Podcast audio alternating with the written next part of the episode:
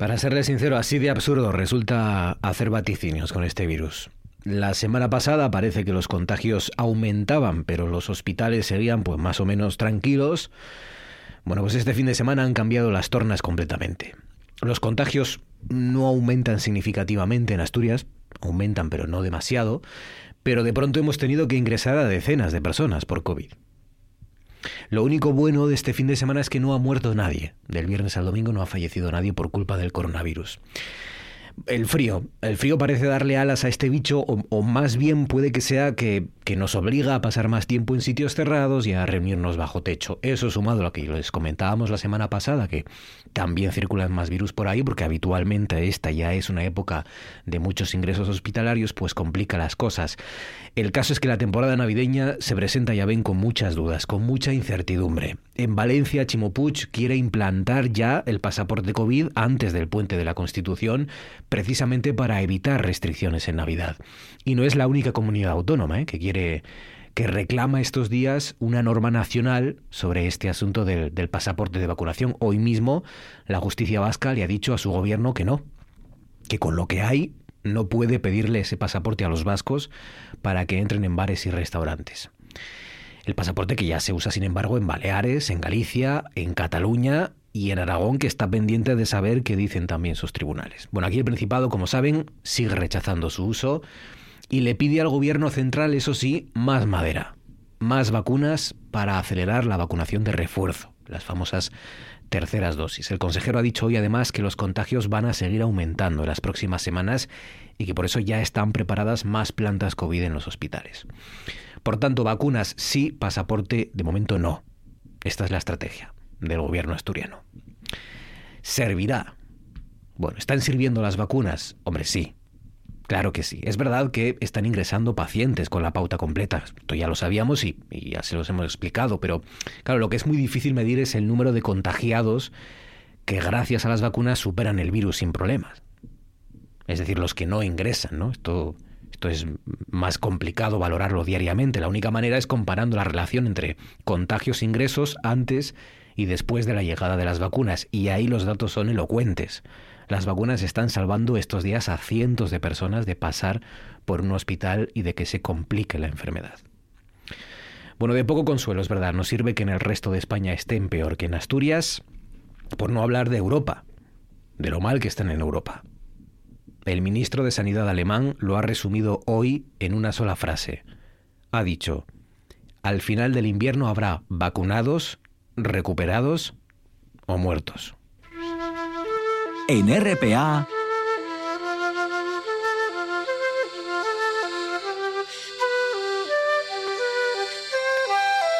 Noche tras noche.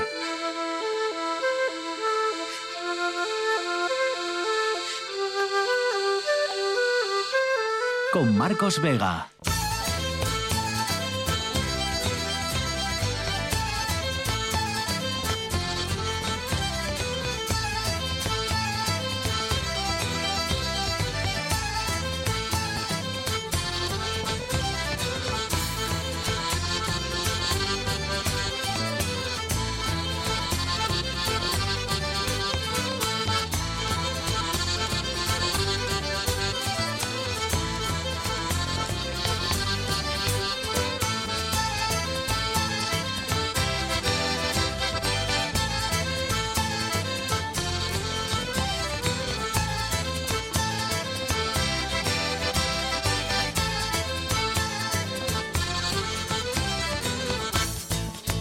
Buenas noches, bienvenidos al espectáculo de la radio. Bueno, a riesgo de ser pesado, hay que insistir, tengo que insistir también en otra cuestión, en lo peligrosas que pueden ser nuestras carreteras estos días. Nieve, recuerden, a 800 metros y desplome de las temperaturas. Ha llegado el temporal y ha dejado hasta 14 puertos de montaña de la red secundaria con cadenas. En El Palo, en Pozo de las Mujeres Muertas, La Marta, San Isidro, Brañas, Leitariegos, El Coño, Tarna, Zarreu, Alto del Campillo, Alto de Tormaleo, La Cobertoria, Sonido San Lorenzo y Ventana. En Pajares, que esta mañana estuvo cerrado para el tráfico de camiones, ya parece que se ha normalizado la, la circulación, pero se complicará seguramente en los próximos días y, en esta madrugada, porque vuelve a helar y va a seguir lloviendo, con lo cual se podría formar hielo. En definitiva, si puede, mejor quédese en casa, no coja coche al menos, y si no tiene más remedio que coger el coche, pues calma y cuidado, porque aquí estamos los de noche tras noche para hacerle compañía. Fabián Solís desencadenado al frente de la parte técnica, César Inclán en producción, las 9 y 5, esto es Asturias, y ya saben, 985-080-180 o 679-11-7803, los números de teléfono, el fijo 985-080-180, el WhatsApp para sus mensajes de texto o de, o de audio, 679-11-7803 y en Facebook Noche tras Noche todo junto, espacio RPA y en Twitter arroba NTNRPA. Cualquier novedad también sobre el temporal, pues también se lo comentaremos, se lo iremos aquí explicando y, manteniéndolos informados. Eh, Pajares cerrado a camiones y otros 16 puertos que requieren el uso de, cadenas. Eh, se recomienda circular a 100 kilómetros por hora por el Huerna, por culpa también de la nevada, así que Luego hablaremos con más calma de las temperaturas que se han registrado con nuestro hombre en las nubes, porque temperaturas de bajo cero ya en muchos rincones de, Asturias. Ya les habíamos anunciado que iba a venir esta famosa Dana, este temporal, y, está llegando y vaya que se está notando además. Bueno, bebidas calientes para combatir todo este temporal, ¿no? Para combatir este, este frío de repente que, que, nos ha, que nos ha dejado tiritando. ¿Qué utilizan ustedes para combatir, combatir, para combatir este repentino frío de estos días. Caldo, colacao, café, leche con miel, un té, todo junto, yo qué sé. Por ejemplo, Danara García López nos dice caldos y sopas por las noches. Beth Move dice castañas asaes. Pues está muy bien, porque además las castañas pueden guardarse en los bolsillos ¿eh? y sirve como, como calefacción móvil o portátil, ¿no? Para las manos. Ah, dice Javier Gutiérrez Blanco, mira, esta, esta opción también está bien. Hacer el amor delante de la chimenea, también. Pero para esto hay que tener, hay que tener chimenea y, bueno, y pareja también, en principio, Javier. O sea que, bueno, no, es fácil tampoco. Pero bueno, el, resultado pues puede ser muy bueno, ¿no? Igual que un colacao igual que un café caliente. Cuéntenos qué bebidas en principio, aunque bueno, también como ven podemos abrirlo a métodos. ¿Qué métodos usan ustedes para calentarse en, estos, en estas frías noches casi casi ya de, de invierno, de momento de otoño? 985-080-180-679-117803. Pueden llamar también para votar con las canciones 985-080-180. César Inclán, buenas noches. ¿Qué tal, Marcos? Buenas noches. ¿Qué noticia no le ha interesado a nadie en Asturias este lunes? El régimen talibán ha empezado a hacer explícitas sus restricciones a la libertad de expresión que hasta ahora había asegurado respetar dentro del marco de la ley islámica, la Sharia entre las directrices que el Ministerio de Promoción de la Virtud y Prevención del Vicio ha enviado a las televisiones afganas destacan que no emitan películas que incluyan actrices, que los hombres aparezcan vestidos del cuello a las rodillas y que las periodistas de los informativos lleven el velo islámico. Pero una vez más son las mujeres las que cargan con la mayor parte de las limitaciones. La prohibición de que se emitan películas con actrices no solo reduce el repertorio a la mínima expresión, sino que hace desaparecer las figuras femeninas de la ficción, como si ellas no existieran en realidad. Ocho minutos pasan sobre las nueve de la noche. A esta hora en RPA vamos a las nubes.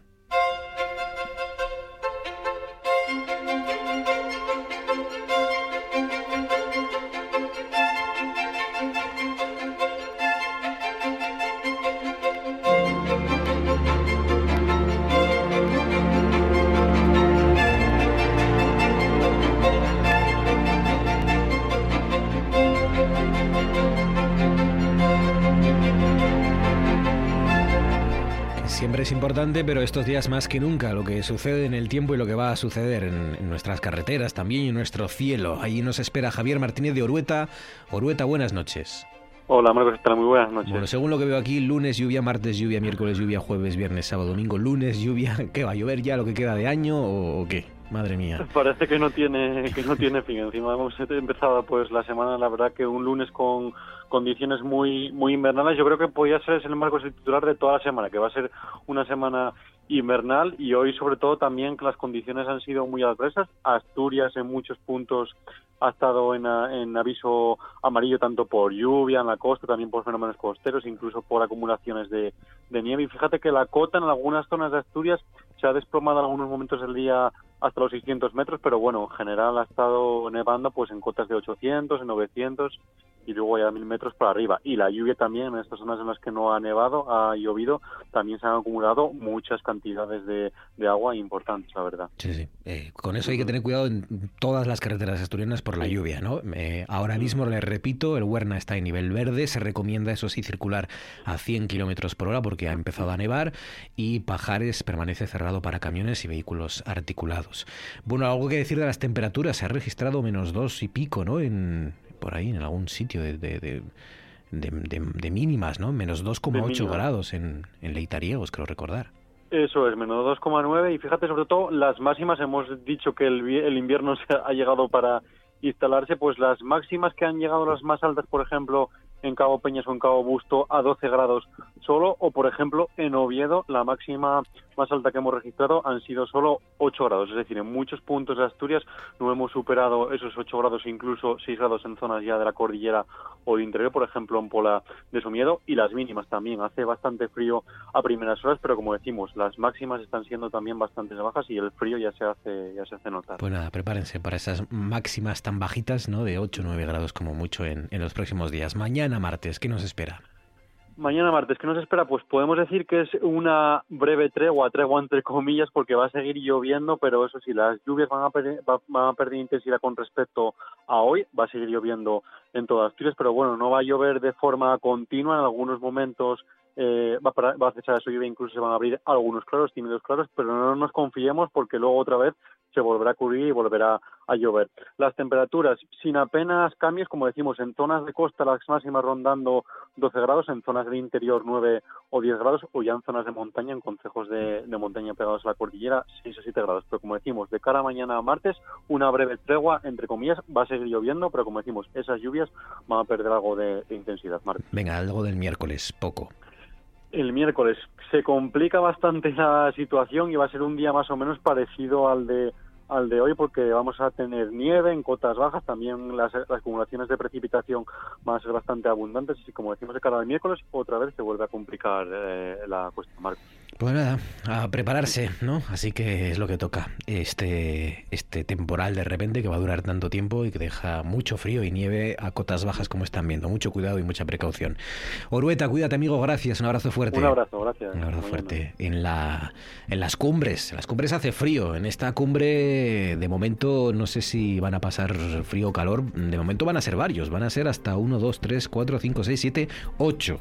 8 presidentes autonómicos, los de Asturias Galicia, Aragón, Castilla y León, Castilla-La Mancha, Extremadura, La Rioja y Cantabria, los que se van a reunir mañana en Santiago de Compostela para reivindicar su postura, para reivindicar que en el reparto de la tarta, en el reparto de la financiación autonómica, pues se tenga en cuenta y prime la dispersión de la población. Es decir, que no sean las comunidades que más población tienen las que más dinero se lleven, sino que seamos las que tenemos la población más dispersa y en lugares más mm, eh, difíciles de llegar y, y, más envejecida, como es el caso de Asturias. Es una de las cuestiones económicas de esta semana. Con Celso Roces, Celso, buenas noches. Buenas noches, Marcos. Buenas noches a todos. Bueno, vamos a hacer lobby mañana en, en Galicia. El objetivo es ratificar el, el acuerdo que creo que se, se, alcanzó en 2018 ¿no? entre Galicia, Asturias, La Rioja, Castilla-La Mancha, Castilla y León y Aragón sobre, sobre la financiación autonómica. ¿no? Digamos que están tomando ya trinchera, están tomando postura cada comunidad autónoma a la hora de abrir el famoso melón de la financiación. Sí, es un poco, pues bueno, reforzar aquel compromiso, aquel acuerdo que se había alcanzado hace ya unos años en la, en la espera de que se abra ese, ese melón ese reparto de la tarta de la financiación autonómica, que yo todavía no lo tengo muy claro porque es un melón eh, fácilmente, que se puede abrir fácilmente, una tarta que se puede repartir o por lo menos plantear el reparto de una manera muy fácil, pero que tiene muy difícil solución, porque la solución tiene que ser eh, tomada por todos o prácticamente todos por una cierta unanimidad. No, no recuerdo ahora mismo si, si, es necesaria la unanimidad, pero, pero me parece que hasta ahora todas las reformas del sistema de financiación se han tomado por consenso y es un consenso que es muy difícil de alcanzar en, en estos momentos, ¿no? Por lo tanto, eh, aunque desde el gobierno central, desde la administración central se ha dicho, se ha puesto de manifiesto que se quería se querían poner, se quería abrir ese, esa discusión sobre el reparto, el, sistema de financiación autonómico, pues lo cierto es que yo no veo pasos en ese, en ese sentido, más que de vez en cuando reuniones entre distintas comunidades autónomas tratando de acercar posturas, tratando de buscar aliados para defender sus intereses, ¿no? Claro, es que mm, va a ser difícil contentar a todos, ¿no? Eh, o, se, o se mejora la financiación de las comunidades autónomas con más población, Valencia, Andalucía fundamentalmente, Madrid, Cataluña, o se beneficia a las que tenemos la población más dispersa, más envejecida o, o en una situación orográfica más compleja, ¿no? Claro, es, es esa eh, discusión o, o, distintas formas de poner encima de la mesa lo que a cada uno le interesa o lo que a cada comunidad autónoma cree que eh, debe ponerse sobre la mesa o debe discutirse cuáles son los criterios de, de reparto de la, de la financiación autonómica. ¿no?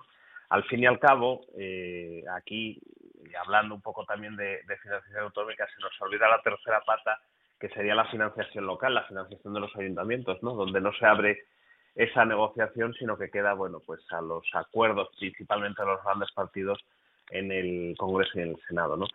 Eh, yo, yo sinceramente creo que es, va a ser difícil de, alcanzar un acuerdo. Está muy bien que nos unamos a comunidades que tenemos o que tienen intereses parecidos o, o problemas parecidos, similares, déficits de financiación definitiva parecidos a los que tenemos nosotros, donde está el envejecimiento, donde está la dispersión de la población, donde están núcleos rurales con pocos eh, vecinos, con pocos habitantes, donde eh, está una serie de servicios mínimos esenciales que eh, tenemos que dar a los, a los ciudadanos. Estamos hablando del sistema sanitario, estamos hablando del sistema educativo, estamos hablando de comunicaciones, de Internet, de carreteras, de servicios mínimos esenciales como puede ser una luz, cuando ves al, a la tecla de la luz haya luz, es decir, estamos hablando de toda una serie de, de servicios básicos esenciales que tienen que ser financiados en parte por las comunidades claro. autónomas mm. y en parte por el reparto de esa carta, ¿no? Y por lo tanto está bien estos diálogos y estos acuerdos entre comunidades con intereses parecidos. Y la otra cuestión, rápidamente, eh, que parece buena, en principio, por, por, malas razones, pero que parece buena noticia, y es que, bueno, eh, el famoso pacto de estabilidad que, que, que, impuso Alemania durante la gran, la gran crisis de, del euro en, entre 2010, 2008, 2014, eh, parece que se relaja un poco, es decir, parece que en Europa ven que la recuperación no va a ser tan rápida y tan intensa como preveían, y, y, que entonces se van a relajar un poco a la hora de reclamar la devolución, a la hora de reclamar reformas eh, importantes ¿no? en los países que van a recibir la lluvia de dinero. Casi es una paradoja. Se va Angela Merkel y parece que, Europa se olvida del pacto de estabilidad. ¿no?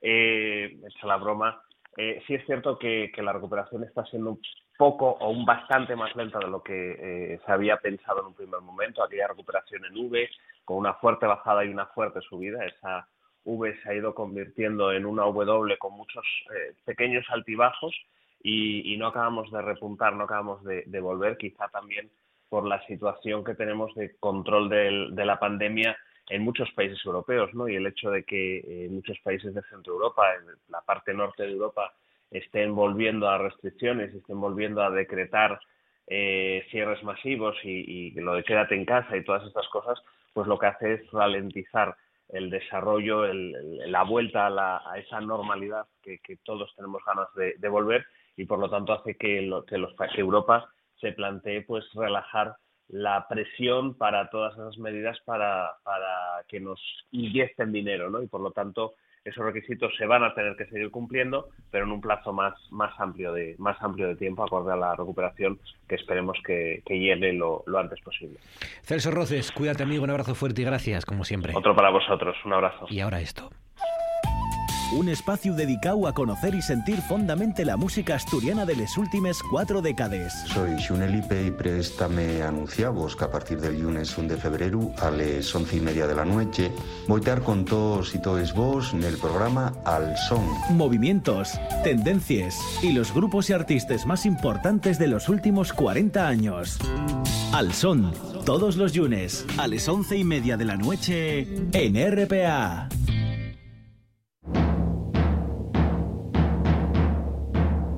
En Noche tras Noche.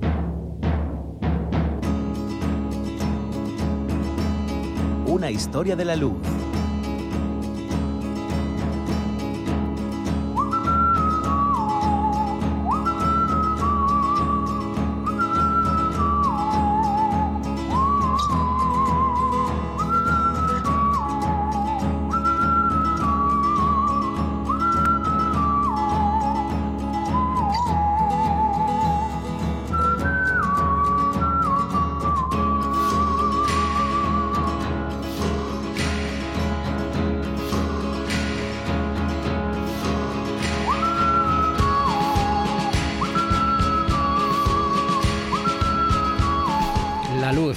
Electricidad y su llegada a Asturias y lo que provocó en los cambios industriales, en los cambios sociales, en los cambios laborales también para los asturianos de, aquella época. Por cierto, el precio máximo hoy de la luz se va a registrar entre las 9, o sea, desde hace 20 minutos y hasta las 2 de la madrugada.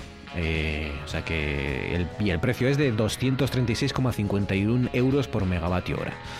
Eh, son 6,90 casi euros más que, lo que pagamos el domingo. Así que ya lo saben, entre las 9 y entre las 2, eh, o sea que es el momento de apagar luces o de no poner la lavadora si está usted a punto a lo mejor de poner la lavadora o de poner lavavajillas. Daniel Pérez Zapico, buenas noches. Buenas noches, Marcos. La semana pasada, me acuerdo, estábamos, estábamos un poco contando con, tristeza, con añoranza, ¿no? Con, con, un poco de morriña la potencia, la relevancia de la industria asturiana en aquellos eh, últimos años del siglo XIX, ¿no? Sobre todo. Ajá. Sí, pues, pues hoy vamos a seguir un poco con la morriña, porque hoy quería inaugurar un nuevo bloque temático para seguir entendiendo un poco los factores que explican esa intensa electrificación y quería hablar de precisamente de modelos, o sea, de, de modelos de incentivo a la, electrificación. Claro, porque, porque ahí la cuenca minera tuvo mucho, mucha importancia, lo comentaste la semana pasada, Mieres como, como centro casi nacional o como eh, punto neurálgico nacional, ¿no? De, que atraía incluso a científicos de, de otras partes del mundo, que, que, precisamente pues eso, eh, fue uno de los momentos en los que se empezó a usar de verdad y, y con muy buen resultado la electricidad en la industria, la electricidad que todavía era algo que mm, no todo el mundo confiaba en ella pues era un producto innovador, muy moderno y que la industria asturiana ya se estaba poniendo las pilas, ¿no? Exacto, exacto. Dentro de esos modelos em, de, demanda de la electrificación, que yo, yo bueno, identifico como cuatro modelos, la gran industria, la minería, la pequeña industria y luego usos em, domésticos y urbanos. De todo esto hablaré de aquí a finales de año, comienzos. Em, quería hablar, sí, precisamente hablar, empezar a hablar de la gran industria. Y obviamente por la gran pujanza que tuvo Asturias, la gran pujanza industrial. Obviamente todas estas grandes factorías mineras y siderometalúrgicas, eh, sobre todo ubicadas en la zona central, van a ser un, polo difusor de innovadores y, básicamente un polo atractor de todos estos técnicos, ingenieros que habíamos visto que son los que van a adaptar, eh, transferir y adaptar tecnología extranjera. ¿no? Eh, y obviamente tenemos que, movernos a, la cuenca minera, ¿no? a, las dos. Em, claro, en estos momentos estas grandes factorías están viendo las ventajas que ofrece sobre todo el alumbrado eléctrico para sobre todo mejorar los rendimientos eh, en los talleres y el acondicionamiento de los talleres, pero también por, por la posibilidad de extender los horarios de trabajo más allá de la puesta del sol. Claro, esto es una perspectiva un poco empresarial. Eh, a los obreros seguramente que el, el, hecho de que pudieran trabajar más horas pues, pues no era tan, tan positivo. O sea que tampoco se pagaban las horas extras en, finales del 19 en Asturias. Eh, bueno, no, no. no, no, iba a ver, de hecho, a ver, estaba yo revisando un periódico catalán, Solidaridad Obrera, de, los años 10, y el cambio de horario, los cambios de horario en 1917-18, precisamente para economizar carbón eh, y por lo tanto reducir, o sea, esos cambios en, el horario que nos dicen que es para, para eso, para, para reducir consumo, generó oposición por parte de los trabajadores, porque eh, suponía empezar una hora antes y, al final acabar trabajando más horas, ¿no? Mm. O las mismas horas prácticamente sin, sin, pagar. Pero bueno, volviendo a este asunto de, de, la cuenca minera y demás, estamos en un momento en el que, claro, em, no, digamos, no vivimos en un mundo interconectado, no vivimos en un mundo en red. eh, es imposible enchufar un, motor, obtener energía de ese motor y, distribuir esa fuerza en el resto de máquinas y herramientas. Hmm. Entonces, lo que hacen estas factorías es empezar a condicionar su, una de dos, o a condicionar sus propias centrales eléctricas de, generación, también en un momento en el que se necesita una primera energía, un primer movimiento, o sea, vapor o agua para mover la dinamo que a su vez genera la energía que distribuye eh, esa energía que se transforma en alumbrado. Em, pero digamos que se, necesita una fuente inicial de energía. Entonces, claro, todas estas factorías tienen muchas máquinas, máquinas de vapor. Entonces, realmente es muy fácil acoplar esa dinamo eh, que produce esa energía que se usa para el alumbrado. Entonces, estamos en un momento de autoabastecimiento todavía. Em, luego, si ya se pasará a, comprar el suministro a las empresas que se empiezan a constituir y ya, bueno, se produce esa, constitución de los tendidos y, redes y pasamos a vivir en este mundo interconectado que ya conocemos. Pero historiadores de la energía, sociólogos de la, de la energía, llaman a, revisitar estos momentos iniciales donde el, el autoabastecimiento fue la clave, porque digamos que la aparición de este mundo interconectado en redes no, no surgió del día eh, de, la, de, la, noche al día, sino que fue el producto de decisiones financieras, políticas. En las cuencas en, Asturias en aquella época, digamos que cada mm, compañía se lo guisaba y se lo comía, ¿no? Tenían que ellos generar la propia eh, electricidad que consumían. Exacto, exacto. Em, entonces nos vamos a desplazar en mil, a 1879 a, a Mieres, al Consejo de Mieres y más en concreto a la fábrica de Mieres que justo en, el año 1879 se había constituido la sociedad anónima Fábrica de Mieres por un empresario francés, Numa, Numa sobre experiencias siderúrgicas previas. O sea, ya había experiencias en Mieres de siderurgia desde 1844. Em, muy lánguidas, acaban fracasando. Entonces, Numa quiere, nunca mejor dicho, fundir o refundir todas estas experiencias en una nueva gran compañía que va a ser Fábrica de Mieres, que ya desde 1879 va a instalar una, va a usar las máquinas de vapor, va a instalar una dinamo y va a producir electricidad en el taller de ajuste y de construcción de puentes. Y para ello eh, vienen dos técnicos catalanes, de los que ya había mencionado en, momentos iniciales de, estas, charlas, eh, Narcís y, y Francés Dalmau, que son los que se encargan de, acondicionar la dinamo y las lámparas de arco voltaico en este taller. estos dos personajes eh, fueron los verdaderos introductores de, la electricidad en España ya en 1872-73, porque tenían la patente de la Dynamo Grain. Em, y ellos eran, eran los, los directores de, una, de la Sociedad Española de Electricidad, que era la primera empresa para suministro de energía. Y esta sociedad, para promocionar la electricidad, tenía una revista que se llamaba La Electricidad. Y en, en 1883 publica un artículo sobre las primeras instalaciones. Y ahí aparece Fábrica de Mieres, en un listado eh, en el que tampoco había muchas más realizaciones. Es decir, en ese listado de 1883, la fábrica de Mieres aparecía junto a instalaciones en la Universidad y Colegio de los Dominicos en, Manila, en Filipinas, obras en el Canal de Aragón, eh, el alumbrado del Ministerio de la Guerra en Madrid, un ingenio azucarero en Cuba, tres fragatas blindadas, el Paseo de Colón en Barcelona y Bilbao. Y al lado de eso aparece Mieres. Es decir, es, toda un poco la idea de, la importancia ¿no? fabricar. Eh, de hecho, habíamos visto en la sesión anterior que se crea esa cátedra de electricidad en la, en la Escuela de Capataces de Minas de Mieres.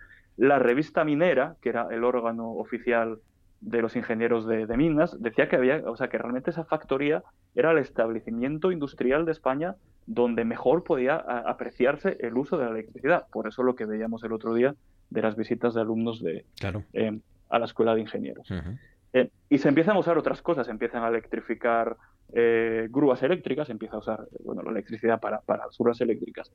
Y los propios técnicos de fábrica de Mieres van a cooperar con el municipio de Mieres, con el ayuntamiento de Mieres, para el tendido de la red pública y para condicionar ahora sí la, la central propiedad municipal, que es la conocida como central de Bazuelo, por ahí de 1800 96. Entonces vemos esa transferencia de igual de conocimiento y de, tecnología y, la fábrica como polo difusor de estas innovaciones. Rápidamente, si nos movemos a la otra cuenca, porque también quiero decir, para que no se enfaden, ya sabes la competencia entre las dos cuencas, en la otra cuenca también estaban pasando cosas y ahí el, la protagonista es, la, es duro. Duro, duro Claro. Exacto. Hmm. Duro y compañía, que desde 1891 em, ya tiene alumbrado eléctrico eh, en, la fábrica. Hay una obra de finales del siglo XIX, una obra monumental escrita por em, eh, Fermín Canella y Octavio Belmont, en el que se, se, describen estos talleres, y te cito cómo hablan de estos talleres iluminados por la electricidad, eh, además, dentro de este tono de celebración del progreso muy de finales del siglo XIX, ellos hablan de estos vastos y pintados talleres siempre iluminados gracias a ese nuevo sol que anima los mundos de la industria y del comercio y llamamos electricidad, la maga eh, del siglo XIX. La maga del 19, el nuevo sol, ese nuevo sol, claro, hay que, hay que imaginarse la, potencia, la relevancia, la sofisticación de esas plantas, ¿no? de esas fábricas en, en la cuenca minera, en las cuencas mineras, con, con eh, electrificación, con alumbrado ya eléctrico en sus plantas. ¿no? Esto era algo, ah. como ven, mm, bueno, que era vanguardia a nivel mundial. Ajá. Y aquí lo importante, lo importante en tanto en la Felguera como en Sama, es que la propia central de Duro, Felguera no solo ilumina los talleres, sino que se van a usar eh, esa central para proporcionar alumbrado a, la propia Sama y a la propia La Felguera, hasta el punto de que, de que en 1902 una obra publicitaria hablaba en estos términos de la importancia que había tenido esta factoría, igual dentro del desarrollo urbano, pero también la dotación de infraestructuras como la electricidad. Y decía esta obra de 1902, Tal influencia ha ejercido este centro industrial en el desarrollo y riqueza de la Felguera que de 100 habitantes que contaba en 1858 se ha elevado la población a más de 6.000, habiéndose convertido en un pueblo la moderna con elegante y cómoda edificación e iluminada por luz eléctrica que nada tiene que envidiar algunas capitales de provincia. Y esto era, o sea, realmente así, pequeños villas, pueblos, pueblos que gracias a, estos, a estas grandes industrias estaban eh, incorporando elementos novedosos, tecnológicos, que de las factorías y de los procesos industriales se transferían a centros urbanos y finalmente a la vida cotidiana. Y no estoy hablando solo de, Gijón, de Oviedo, sino de incluso sitios que como la Felguera eran prácticamente inexistentes antes de, hmm. la aparición de la factoría. Mieres, la Felguera, pequeños lugares eh, que, ya estaban alumbrados y estaban iluminados gracias a, sus fábricas, gracias a todas esas compañías y esas, eh, esa industria, ¿no? potentísima industria de Asturias ya en los estertores del siglo XIX. Eh, ya para acabar algo rápidamente, Daniel, porque bueno, hemos hecho ese repaso, Mieres y la Felguera, la fábrica de Mieres y Duro Felguera, como, como centros de, relevancia y repercusión nacional e internacional. Sí, pues rápidamente te podría decir que esto no era solo de la, de, la, de la cuenca minera o de los, o sea, donde estaba la gran industria. Por ejemplo, Colunga. En Colunga, la inauguración del alumbrado eléctrico, público eléctrico, en 1902, eh, parte igualmente de una factoría, en este caso de la fábrica de sidra de los hijos de Pablo Pérez que esta era, bueno, este dato se lo, se lo debo a un compañero y experto en historia cultural de la sidra, Luis Benito, eh, en el que, bueno, esta era una popular champanera conocida como el Hórreo, que ya había instalado en 1897 a, a, iniciativa de estos hermanos eh, Prudencio, Bonifacio y Cayetano Pérez, eh, que vendían de una gran tradición familiar de elaboración de la sidra y habían montado esta factoría con toda la maquinaria moderna, ¿no? En este, dentro, dentro de ello había dinamos, ¿no? Entonces, lo, importante es, de nuevo, este mismo proceso en el que una factoría transfiere, acaba transfiriendo esta tecnología a espacios públicos, pero también fomentando consumos domésticos. ¿no? Obviamente, hablamos de un momento en el que la capacidad de estas centrales tampoco era muy grande, ¿no?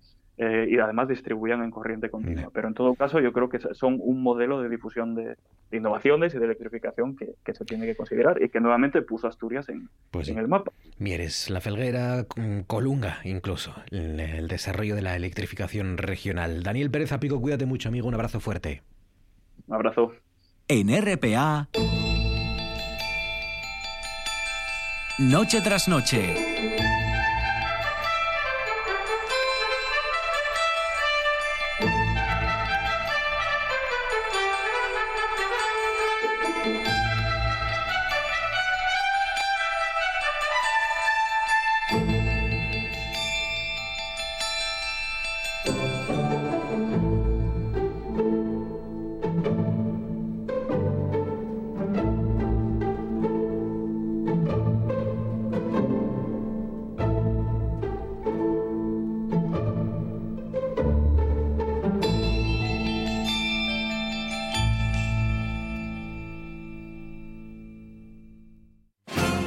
Cosas que pasan en Noche tras Noche. Él dice de la muerte algo que, bueno, yo creo que es muy tranquilizador, ¿no? ¿Para qué preocuparse? Dice, pero ¿para qué porque la gente se preocupa tanto de la muerte? Dice, la muerte es una quimera, no es nada. Literalmente la traducción exacta es, la muerte no es nada. Porque mientras yo existo, la muerte no existe. Y cuando existe la muerte, yo no existo. Entonces yo no entiendo por qué la gente se preocupa tanto. Entonces es un poco cínico, ¿eh? Eh, pero está muy bien. Pues a estas horas, 21 y 35, 35 minutos sobre las 9 de la noche, a esta hora hay que preguntarle a Eloy Méndez, nuestro compañero de la Nueva España. Eloy, buenas noches. ¿Qué tal, Marcos? Buenas noches. ¿Qué tres noticias tres hay que saber hoy antes de acostarse? Bueno, pues tres es la tercera, la tercera dosis, eh, sigue el COVID, parece que vuelve, ya nos mareamos un poco, pero sobre todo desde el enfoque de la cierta alarma social que está levantando, porque hoy comentábamos y mañana lo desarrollaremos que en los centros de vacunación empieza a haber aglomeraciones de gente que, bueno, en principio podía haber rechazado la tercera dosis y ahora está solicitando eh, que se le administre. Eh, bueno, eh, esto de cara a la Navidad, ¿qué incidencia puede tener? Se habla mucho en comparación con otros países europeos, pero también es cierto que en España, como hemos repetido millones de veces, la vacunación, la campaña de vacunación ha ido infinitamente mejor que en la mayoría de los países de Europa o de Estados Unidos, bueno, ha funcionado a nivel administrativo, pero sobre todo ha funcionado la población. Somos mucho menos escépticos que nuestros vecinos. Entonces, está por ver si esta, si esta sexta ola, en la que parece que nos vamos a subir, tendrá una incidencia muy grande o no, o será un poco como la quinta que, hombre, se dejó notar, pero no tuvo nada que ver con las anteriores. Claro, es que eh, aunque la cosa pinta mal en el futuro para, para nuestra región, mm, bueno, eh, claro, si uno mira hacia Austria, que ya saben que, que ya ha anunciado desde hoy el, el, confinamiento, si uno mira a Alemania con Merkel diciendo que la situación es dramática y que las medidas están siendo insuficientes, con el ministro hablando de que eh, al final del invierno habrá vacunados, recuperados o muertos,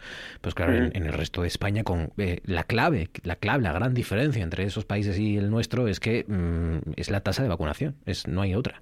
La tasa de vacunación en Austria, en, en, Alemania es mucho más baja que aquí y, se está notando, claro, se está notando. Curioso, Marcos, que hablamos muchas veces de las sociedades mediterráneas. Las sociedades mediterráneas en, en este asunto en concreto han demostrado una confianza en sus propias instituciones, en su propio sistema, si se quiere llamar sanitario o político-sanitario, como se quiera decir, bastante mayor, bastante mayor esa confianza que la de los países centroeuropeos o mm. nórdicos. Pues sí.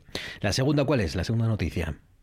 Bueno, la segunda un estudio, a raíz de un estudio reciente que publicábamos hace un par de días eh, de la Confederación Hidrográfica eh, sobre el cambio climático, pero en concreto sobre la incidencia que tendrá la subida del mar en Asturias. Se han publicado varios estudios ya al respecto, pero este es llamativo sobre todo por los plazos, no, no, no, muy lejanos, en los que viene a decir que, bueno, por ejemplo, el centro de Gijón quedaría completamente anegado por el agua. Eh, respecto a estos estudios, siempre queda la duda de si hay que tomarlos como una advertencia, en el sentido de, bueno, de, de adelantar algún tipo de decisión, o como un hecho que se va a consumar sí o sí yo quiero pensar, eh, soy más propenso a pensar eh, de los que opinan del apartado A, es decir, que son pequeños toques de atención, que están bien tenerlos en cuenta eh, para hacer cálculos. No hace mucho, Marcos, no sé si te acuerdas, también se llegó a, publicar, o bueno, eh, un experto en una conferencia llegó a decir que el muro de San Lorenzo debería ser retranqueado entero, para retrocederlo varios metros mm. y en forma de talud para evitar que el mar tomase todo el barrio de la Arena de Gijón. Bien, son estudios que están muy bien para leerlos, llaman mucho la atención, pero siempre queda la duda de hasta qué punto, hasta qué punto esa alerta, esa alarma eh, se va a cumplir. Lo que está claro es el cambio climático está ahí y que algo hay que hacer. Hombre, yo tanto como rehacer el, el, muro a estas alturas y eso no lo sé, pero mm, lo que sí yo espero y confío es que los ayuntamientos de la costa asturiana tengan la mayoría planes de evacuación porque, porque los temporales cada vez eh, avanzan más metros, esto los que conocemos la costa o vivimos cerca de la costa lo sabemos, y, y, cada crecida del nivel del mar de repente repentina y puntual, pues eh, abarca casas más, más que están más, más hacia adentro, ¿no? más hacia el interior. O sea que yo confío en que la mayor parte de los ayuntamientos, de los concejos de la costa asturiana tengan como mínimo, por lo que pueda pasar a lo mejor dentro de 20 o 30 años, un plan de evacuación de determinados barrios de, de las costas porque la cosa, la cosa es verdad que, también mete miedo. Y la tercera y la última noticia que hay que saber antes de dormir. Pues la tercera, Marcos, a raíz de la candidatura, la precandidatura del patrimonio eh, de la sidra como patrimonio inmaterial de la humanidad, eh, que tendrá que declarar, ojalá así sea, la UNESCO, bueno, se ha desarrollado o se ha desatado cierta fiebre del patrimonialismo mundial en Asturias, con candidaturas que estaban anquilosadas, con algunas que estaban aceleradas y que han cogido más velocidad. Se habla, por ejemplo, otra vez se ha retomado el tema de los picos. Como sabes, el Senado apoyó en, en 2018, no hace tanto, que pasase a ser patrimonio de la humanidad, bueno, pues parece que se reactiva de alguna forma la idea y luego tenemos varios, varias candidaturas, eh, quizás en un momento un poco más germinal, como es el caso de eh, el casco antiguo de Oviedo o la Universidad Laboral de Gijón. Mm. En ambos casos, en el de Gijón, por ejemplo, después de una polémica inicial intensa, al final toda la corporación eh, acabó apoyando que el, que el edificio opte, el complejo arquitectónico opte a patrimonio de la humanidad y ahora mismo está en manos del Principado que parece que lo tiene un poco parado. Bueno, la, la, duda es, eh, es evidente, ¿no? Es decir, con tantas candidaturas, al final Asturias puede perder fuerza, disparar por muchos sitios puede ser contraproducente. Bien, eh, el caso es que está claro que, que ser patrimonio de la humanidad, que, que se declare algo material o inmaterial patrimonio de la humanidad tiene unos beneficios incuestionables. De ahí que tantos aspirantes y tantas candidaturas, desde luego en Asturias, todos lo merecen. Pues, a ver si al final todos lo consiguen. Pues sí, pero vamos a, vamos a por una vez, vamos a ponernos de acuerdo y, y, y, abrir un solo frente, ¿no? Si está la sidra, pues la sidra y luego ya veremos otras cuestiones, ¿no? Porque a lo mejor abrimos demasiados frentes y nos quedamos sin, sin, sin ningún éxito. O sea que. Lo, lo, mejor, lo mejor ir uno a uno, de pues forma ordenada. Pues sí. El COVID, el impacto del nivel del mar en la costa asturiana y la sidra. Las tres noticias, tres que hay que saber antes de acostárselo. Y cuídate, amigo. Gracias. Un abrazo fuerte. Un abrazo, Marcos. Hasta luego.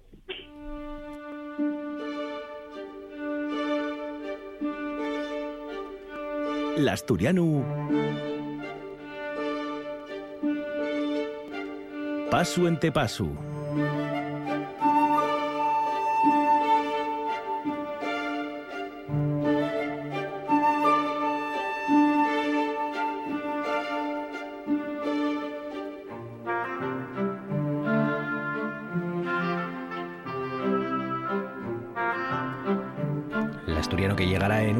Antes. Hay que rescatar palabras desahuciadas. Vamos a abrir el espacio para algunos términos, algunas palabras que, hemos dejado de usar. Aunque igual que hicimos la semana pasada, vamos a continuar con palabras que, ya no se usan, pero que sin embargo ya sabemos a qué se refieren, ¿no? Por, por, por la conexión, por los términos, por la raíz digamos que están emparentadas con, con, otras palabras que siguen vivas y por ahí pues podemos adivinar a qué se refieren, ¿no? El lunes pasado, por ejemplo, vimos el sustantivo decenar, el adverbio tres tanto, el sustantivo mundicia.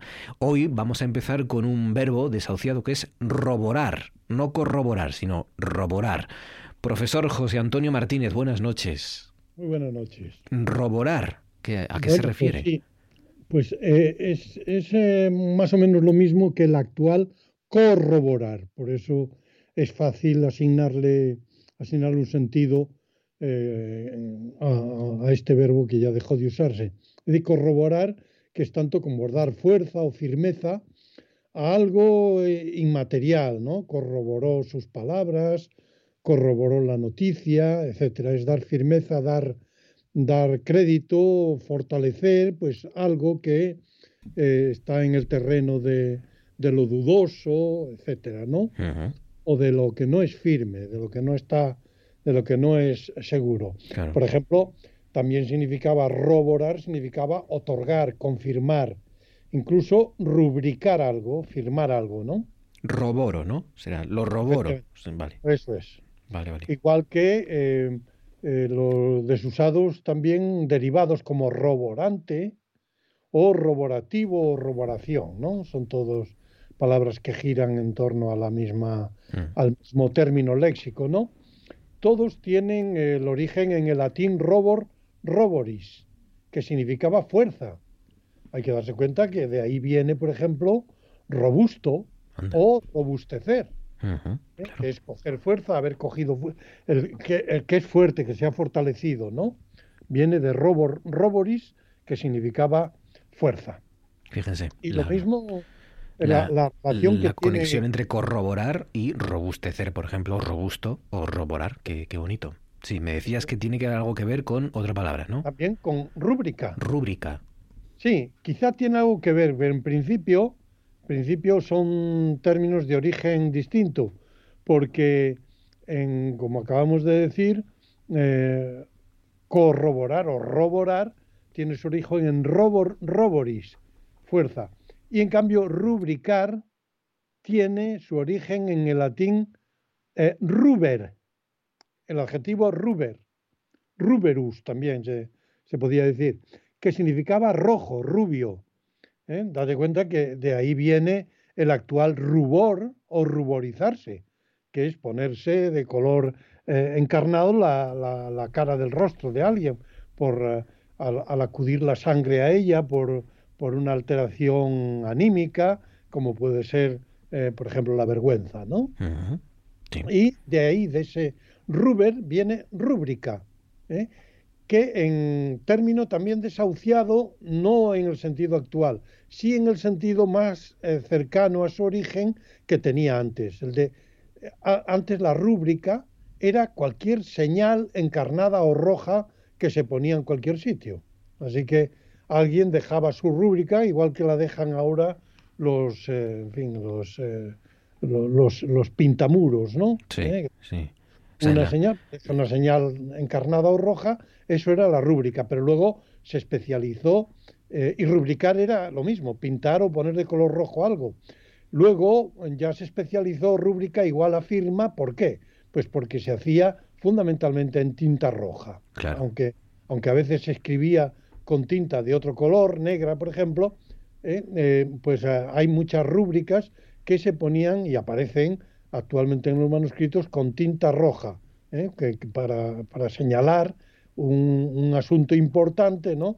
que incluso podía conocer el, analfabeto, que, fuera dueño de un legado, de una herencia, etcétera, y le daban el testimonio correspondiente, y ya sabe que aquello que había en la tinta roja era justamente la señal de que aquello era serio, era auténtico, era legítimo, etcétera. Rubricar empezó siendo, pues eso, la, marca en tinta roja en concreto para confirmar documentos o, testamentos. Bueno, pues hoy ha evolucionado y es la, firma, ¿no? La rúbrica es sinónimo de, de firma.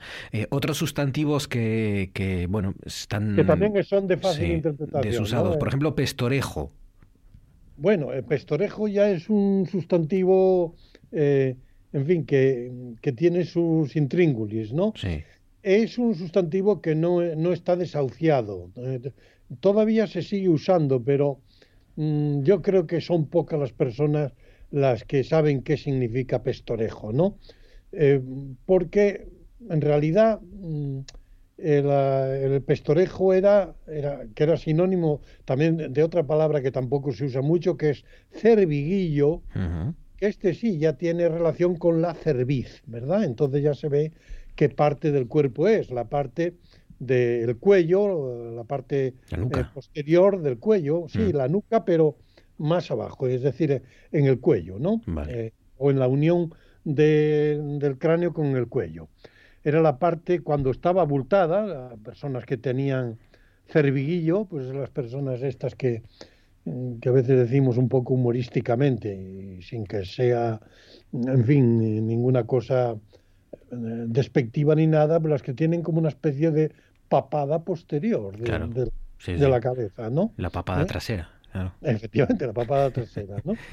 Bueno, pues el pestorejo, que era así como se llamaba, tiene un origen curioso, porque pestorejo viene de post-auriculan. ¿eh? Luego se hizo masculino, ¿eh? post-auriculan, que significaba en latín lo de detrás de la oreja. Claro, auriculam, post-auriculam. Qué bueno. Era post-aurículo, era, y luego evolucionó hacia pestorejo. ¿eh? También estuvo vigente pestorejón, que era el golpe dado en el pestorejo. El pestorejón, claro. Efectivamente. De origen parecido es el, el hoy vigente pescuezo, ¿no? Porque también se deriva de post y de cuezo. Cuezo que es de origen incierto, pero que terminó nombre dando, eh, terminó el, dando el nombre a la cavidad craneal eh, asemejada a un pequeño cuébano o cesto. Entonces, por metáfora, ¿eh? se decía post-cuezo, pues es lo que tienes detrás del cesto, llamándole a la cabeza cesto, de una manera pues humorística, em, algo parecido a esto es el proceso sufrido por el término francés para cabeza, o sea, tête, ¿no? En francés, cabeza es tête y proviene del latín testa, que significaba olla de barro. Amigo. Pero esta, esta comparación de la cabeza con una olla, una olla de barro, desborda el francés, desde luego, y subsiste hoy en el español, solo que en una frase hecha írsele a alguien la olla. Se le va la olla, claro. A perder la cabeza. Sí, sí. ¿Eh? Entonces, una imagen parecida es la que llevó de poscuezo, lo que está detrás del, del pequeño cesto, del cestillo o del cuébano, ¿eh? Eh, dio como término pescuezo, que como veis, de su origen arrastra una cierta connotación de vulgaridad.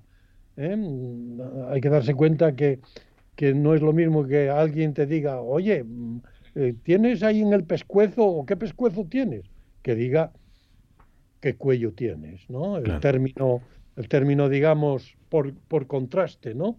Más eh, mm, eufónico y más, eh, en fin, pues es, cuello frente a pescuezo. Pescuezo. El, el, pestorejón en mi época era el collejón o la colleja, ¿no? Que era el golpe, claro, pues es que viene de cuello, colleja. De cuello, lógico. De la misma manera que pescozón, que es más clásico, es decir, más antiguo, mm. más arcaico, pues era el golpe en el pescuezo. Efectivamente. Y anterior estuvo todavía el pestorejón. Todo tiene sentido. José Antonio Martínez, profesor, cuídate, un abrazo fuerte, amigo, gracias. venga, igualmente.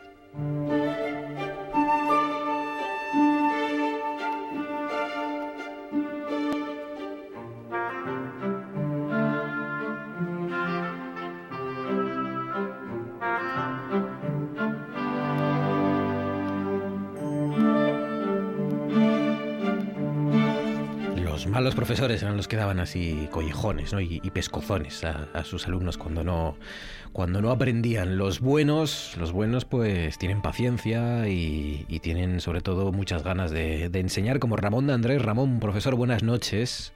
Hola, buenas noches. Enseñar la asturiano pasu en tepasu hoy con el, con el PER, que no hay esto que cobran los los campesinos andaluces, no, sino que es un, prefijo que. Una, una preposición por un lado y el prefijo por otro, ¿no? Porque el per lo usamos mucho aquí.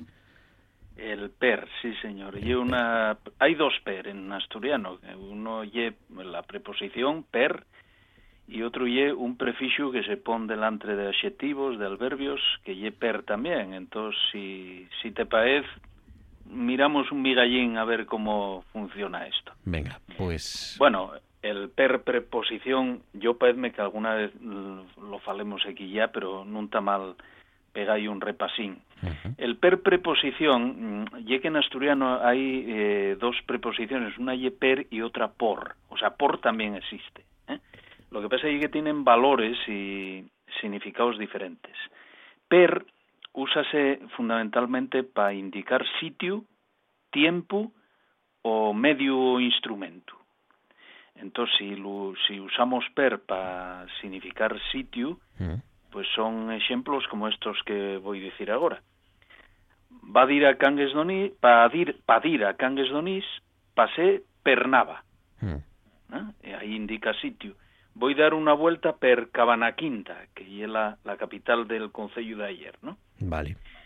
Si va con artículo, forma pel, pela, eh, contracciones de este tipo. Por ejemplo, había muchas piedras pel camín y pela calella.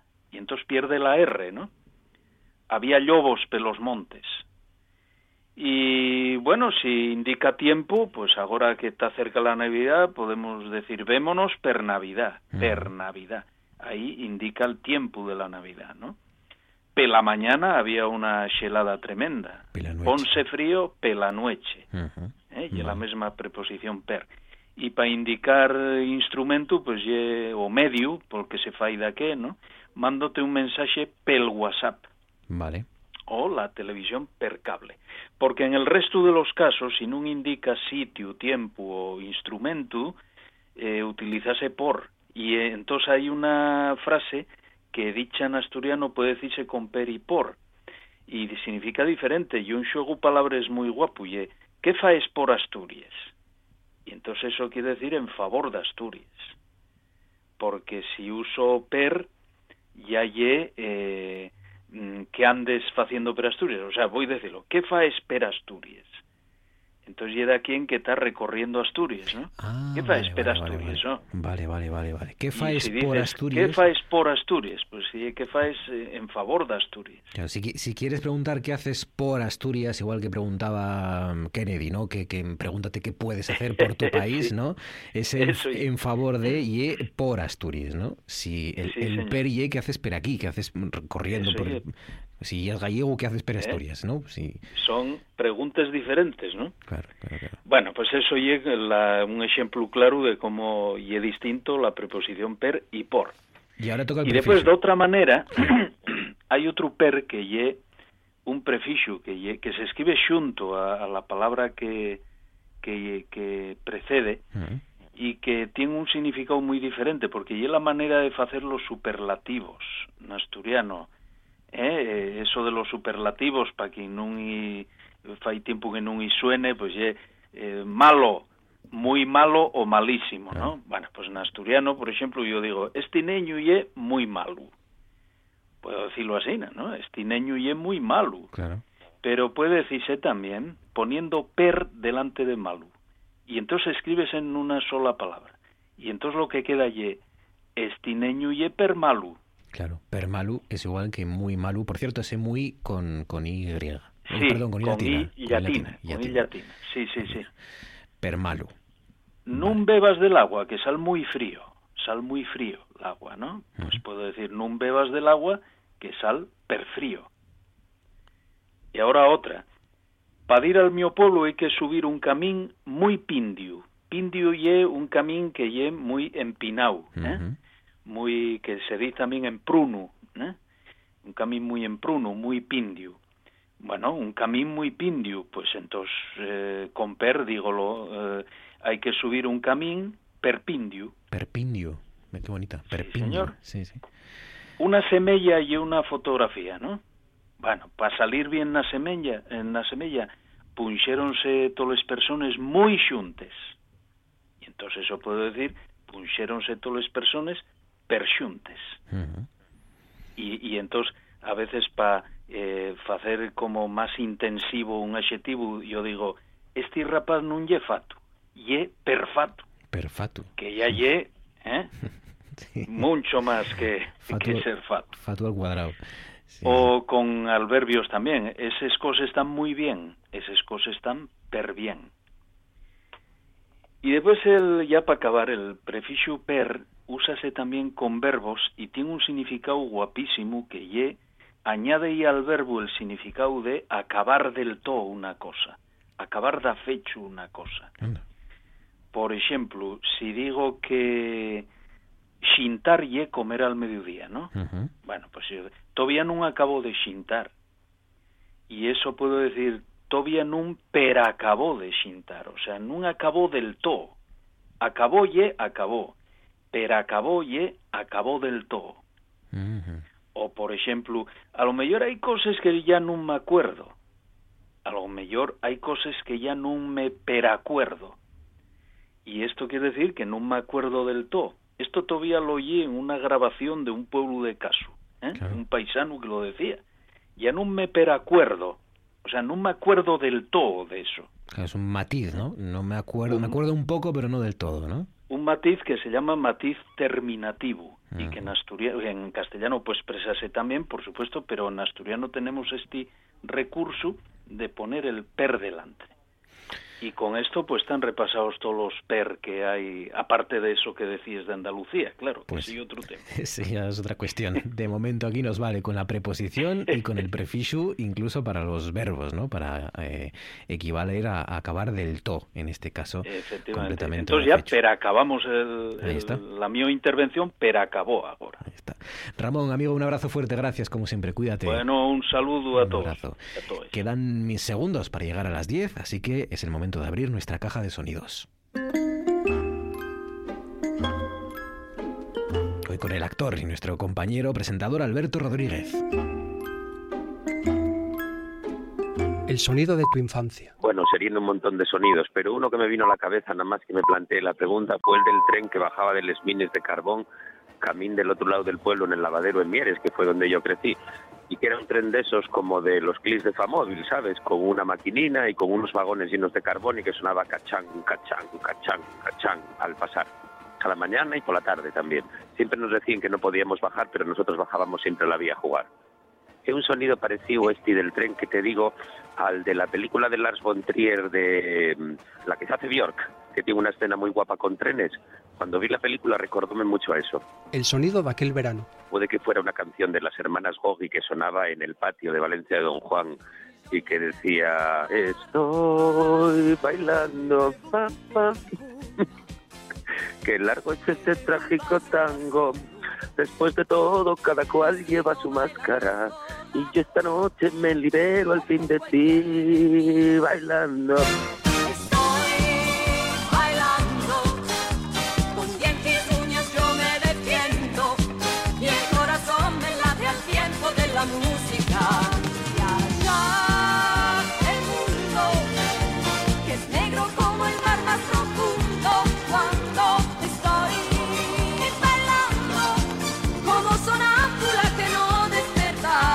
sonido que te resulta insoportable. Un sonido que me resulta insoportable y que gracias a Dios oigo muy poco y el sonido de los puñetazos.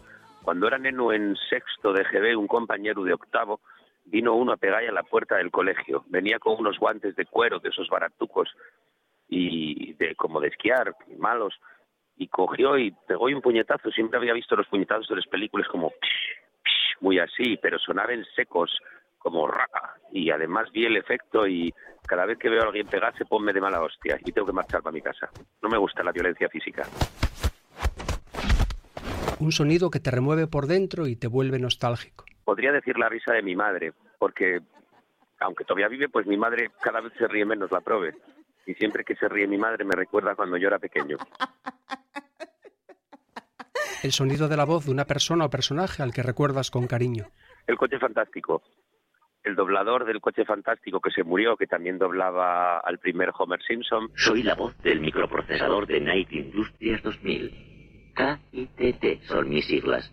Kit, ese personaje, y la voz de Pedro Semso, otro doblador que doblaba a Montgomery Barnes.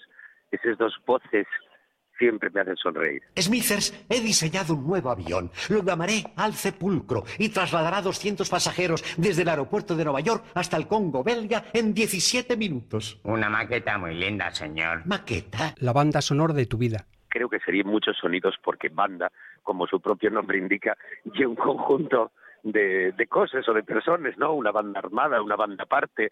Entonces yo creo que son muchos, pero de un tiempo a esta parte el sonido de la risa de la micía pequeña o el sonido de la risa del micío mayor son las cosas un poco que, que más me dan sentido a la vida. El sonido de un escenario. Cuando empecé a trabajar en el teatro, una de las primeras compañías que estuve era una, una compañía que se llamaba Kiki Limón.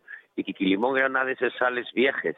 Entonces muchas veces yo a lo mejor quedábame con una compañía por la mañana, comía allí en el teatro cuando marchaban y con otra compañía tenía por la tarde. Y quedábame solo en aquellas tables viejas del, del teatro, durmiendo. Creo que lo que más me gusta, el sonido que más me gusta del teatro y el del silencio.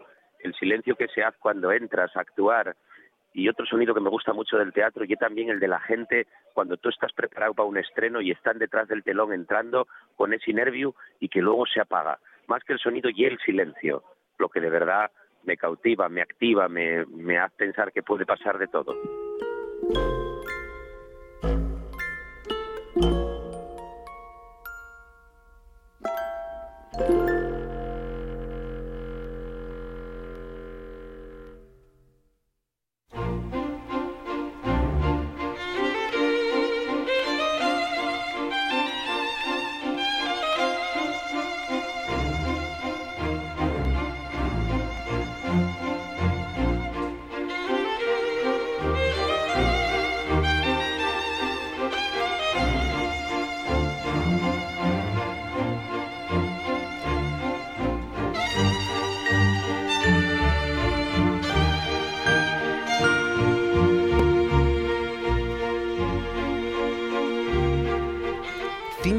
Ahora mismo, sobre las 10 de la noche. Cinco minutos para arrancar nuestro relevo, para rodearnos de buenos y viejos amigos y para, para pasar esta... eh, eh, somos como antiguamente, como en el portal de Belén, como en- antiguamente en las cuadras que metían más animales para que dieran más calor, pues ahora mismo estamos más o menos así. Estamos metiendo aquí la, la mayor cantidad de gente posible para que aquí haga menos frío, para que estemos, para que estemos más, más a gusto y más cálidos. ¿Por qué estás hablando ya?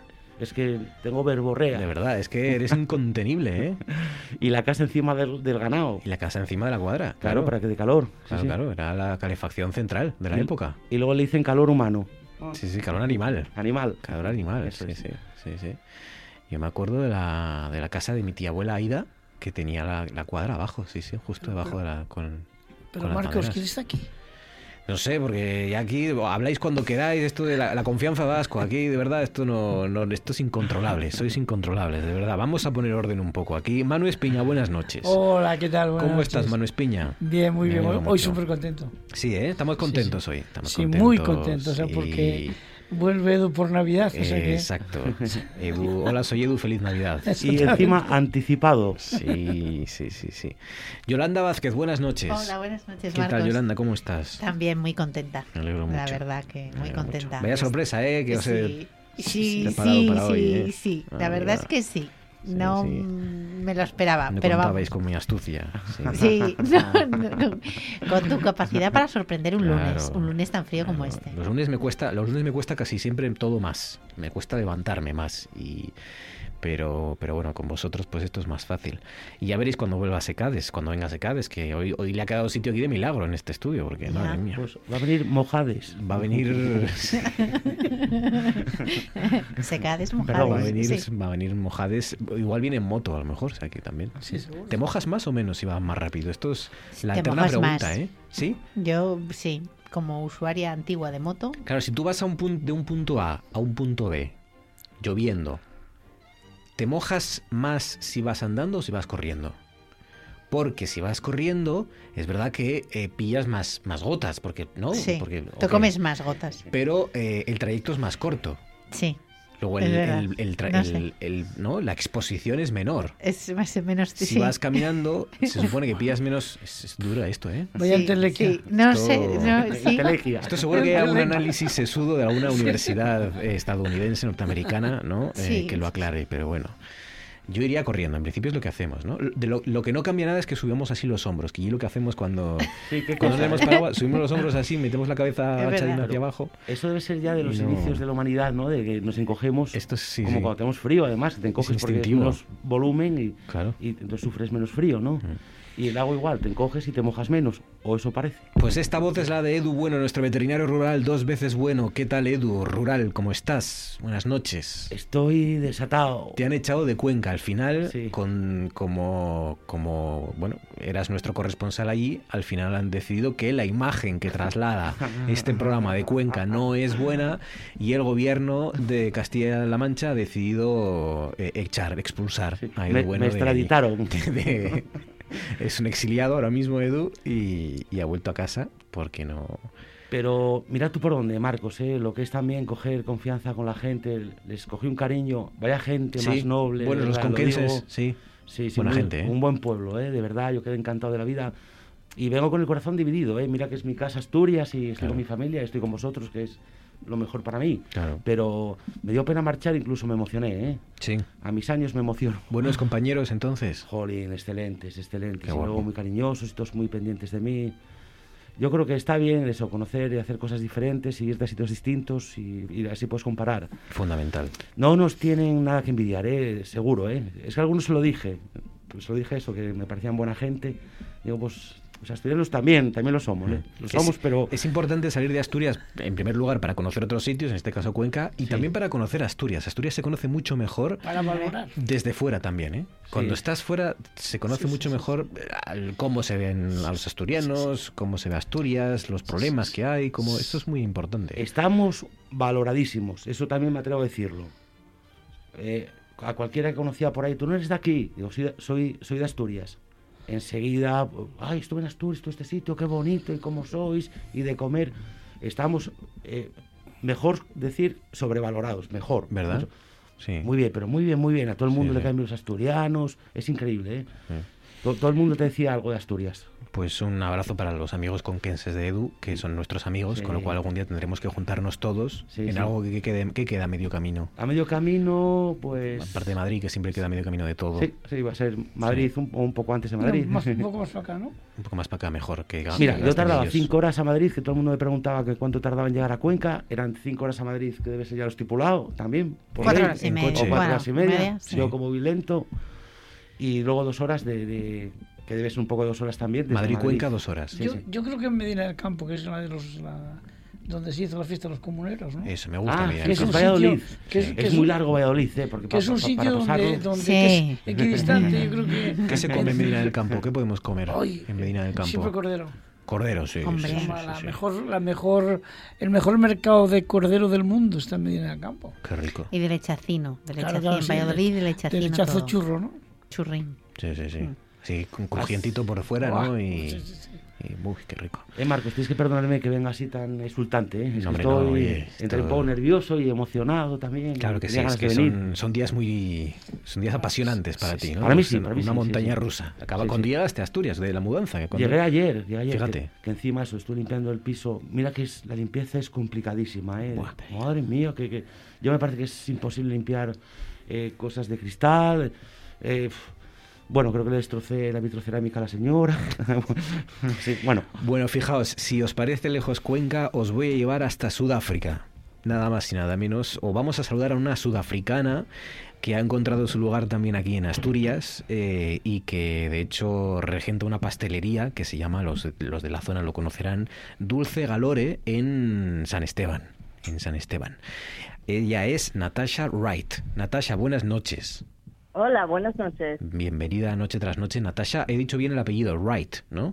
Sí, correcto, muy bien. Vale, vale, vale. vale. Genial, Em, pues. naciste en Sudáfrica, en un pueblo de la costa sudafricana, eh, Sí. hasta que te fuiste con cuatro años a Pretoria. Este es el, el Sí, primer sí, paso en tu, en tu periplo, ¿no? Eso sí. Ujú. Y, bu- Em, y bueno, pues ahí después de- del coste va- fuimos a Pretoria y estuve ahí a partir de cuatro años hasta 18. a los 18 años eh, decides abandonar Sudáfrica y os vais al Reino Sí. Unido, os vais a Inglaterra, Sí, no, fue a, fue a Gales a Gales, y me encontré ahí en un pueblo muy pequeño también. en un pequeño pueblo de Gales, ¿no? De un pequeño pueblo Sí. de... Bueno, Pretoria no es un pequeño pueblo precisamente, No, no, no. pero de un pueblecito de, de Gales y ahí conociste a tu primer marido, ¿no? Eso, sí, Vale. sí. No es fácil, ¿eh? Esto, fíjate, Edu, para que tú te quejes de Cuenca, Asturias, eh, de momento, de un pueblo a Pretoria, de Pretoria a Gales. Claro, el cambio de Pretoria a Gales, Natasha, eh, Enorme. inmenso, enorme. ¿no? Eh, eh, ¿cómo, se, Sí. ¿Cómo se digiere eso con 18 años? ¿Cómo se gestiona? Madre mía, fue, fue bastante duro, ¿eh? Fue bastante duro, pero bueno, ahí nunca, nunca sentí como es mi lugar. Así que luego fuimos a Cantabria y, Ujú. y bueno, muchos, muchos sitios. ¿Por qué, ¿Por qué no encontraste tu lugar en Gales? No sé, no sé, la cultura no es, no es, Ya. no, no es como, como conocí. Bueno, fue muy joven, así que no sé, no, sabía que hay más, hay, hay más Claro. para buscar, para encontrar. Claro, al final tu destino estaba donde estaba y poco a poco te una fuerza, ¿no? te fue acercando hacia, hacia el lugar mm, al que estabas destinada a llegar, predestinada a llegar, ¿no? Porque de Gales te acercas ya un poquito más y, y, y, como dices acabas en Cantabria, ¿no? Una estancia en Cantabria. ¿Cuánto tiempo estás en Cantabria? ¿Perdón? ¿Cuánto tiempo pasas en Cantabria? Como tres años ahí en Cantabria, pero tampoco sentí que es mi lugar. tampoco Cantabria, vale. No, no. ¿Y de Cantabria por qué acabas en Asturias? Bueno, después de Cantabria volvimos a Inglaterra. Ah. Y estuvimos ahí al sur de Inglaterra y luego al, medio de Inglaterra y tampoco me sentí que estoy en mi casa. Pensé, madre mía, tengo que volverme a Sudáfrica porque nunca voy a encontrar dónde está mi lugar hasta que, bueno, hace casi cinco años fuimos la primera vez a Asturias y ahí encontré mi sitio. ya definitivamente no te me irás a ir otra vez a otro sitio, no, no, no, no, no, Aquí hay, hay tantas cosas que me da recuerdos como la vida, el estilo de vida, las morales, la manera de cómo crecen los niños, todo es para mí es eso es lo que estaba buscando. Así que para mí estoy muy feliz aquí en Asturias. ¿Eso es lo que te da Asturias? ¿Que no te había dado ni Cantabria, ni Gales, ni el Reino Unido, ni Sudáfrica? ¿Es eso lo que te da? Bueno, en Sudáfrica sí, había eh, ese, cultura, ese la, la, vida más tradicional, es lo que estaba buscando. Y en todos los otros sitios, bueno, aunque seguro en Cantabria es así, pero en, en ese tiempo en mi vida no lo encontré. Pero cuando llegaba a Asturias, y bueno, el paisaje y todo está fenomenal. Y encima de eso, la gente están abiertos, tan amables, así que madre mía, ¿cómo que no vas a sentir en tu lugar aquí en Asturias? Qué bueno, qué bueno. Claro, es que es que Natasha está, Natasha Wright está en Asturias, pero no está en un sitio cualquiera de Asturias, mano. Porque, claro, para superar a Pretoria, para superar a Gales en Reino Unido, para superar todos estos sitios, está muy cerca de la Concha de Artedo. Ah, claro, yo, a ver, yo Pretoria y muy guapo, Gales también, pero claro, la Concha de Artedo como capital universal ya, patrimonio inmaterial y material de la humanidad, pues, pues claro, está, está en Faedo. Ahí es en Faedo. Estoy en Faedo. O sea, no está en, San Esteban. no, no, no, yo tengo el negocio ahí, pero yo vivo en Faedo. La pastelería la tienes en San Esteban, ¿no? En Muros, y tú vives, tu casa está en Faedo, ¿no? Sí, eso es correcto. Qué guapo, qué guapo. Qué guapo, uf. Me encanta además Faedo. De hecho, muchas mira, yo, yo vivo en, en, cerca de Cornellana, ¿no? Y tengo una casa, en, bueno, nací en San Martín de Luña. Ah, ¿eh? también es muy guapo Bueno, pues muchas veces, muchas veces para venir a Cornellana, voy hasta la Conchartedo y en lugar de estirar por la carretera tradicional de la costa, me meto por una carreterita que sube por Faedo. La de las curvas. ¿Eh? con muchísimas curvas. Las curvas locas, como yo digo siempre. Pero me encanta subir por ahí. Subo encima de Prave y bajo a Pravia, ¿no? Y me encanta venir por esas rutas, es decir, porque, porque además Faedo es, tiene, tiene, tiene un par de, de casonas muy bonitas, tiene una panera enorme, creo que de 10 pegollos, y, cuando paso por la panera me paro para hacerle fotos siempre. y también hay las cascadas, el Corcollón también, que es muy guapo. Yo recuerdo hacer en bicicleta esa ruta, de, porque asfaltaron, fue una, fue una carretera que asfaltaron hace ya tiempo y, sí, sí, recuerdo casi marearme yendo en bici, imaginaos en, coche con esas curvas, qué barbaridad. Mm. Pues en Faedo. Pero, claro, el negocio decía Dulce Galore está en, en, San Esteban. Y em, es algo que siempre se te dio bien, ¿no, Natasha? enseguida ya cuando trabajaste, porque has trabajado en, hostelería durante tres años en un chigre, em, eh, siempre reivindicaste y reivindicaron los clientes tus tartas, ¿no? Sí, es verdad, la verdad, a mí es un placer hacerlo, así que estuve haciendo tartas para amigos y vecinos y tal.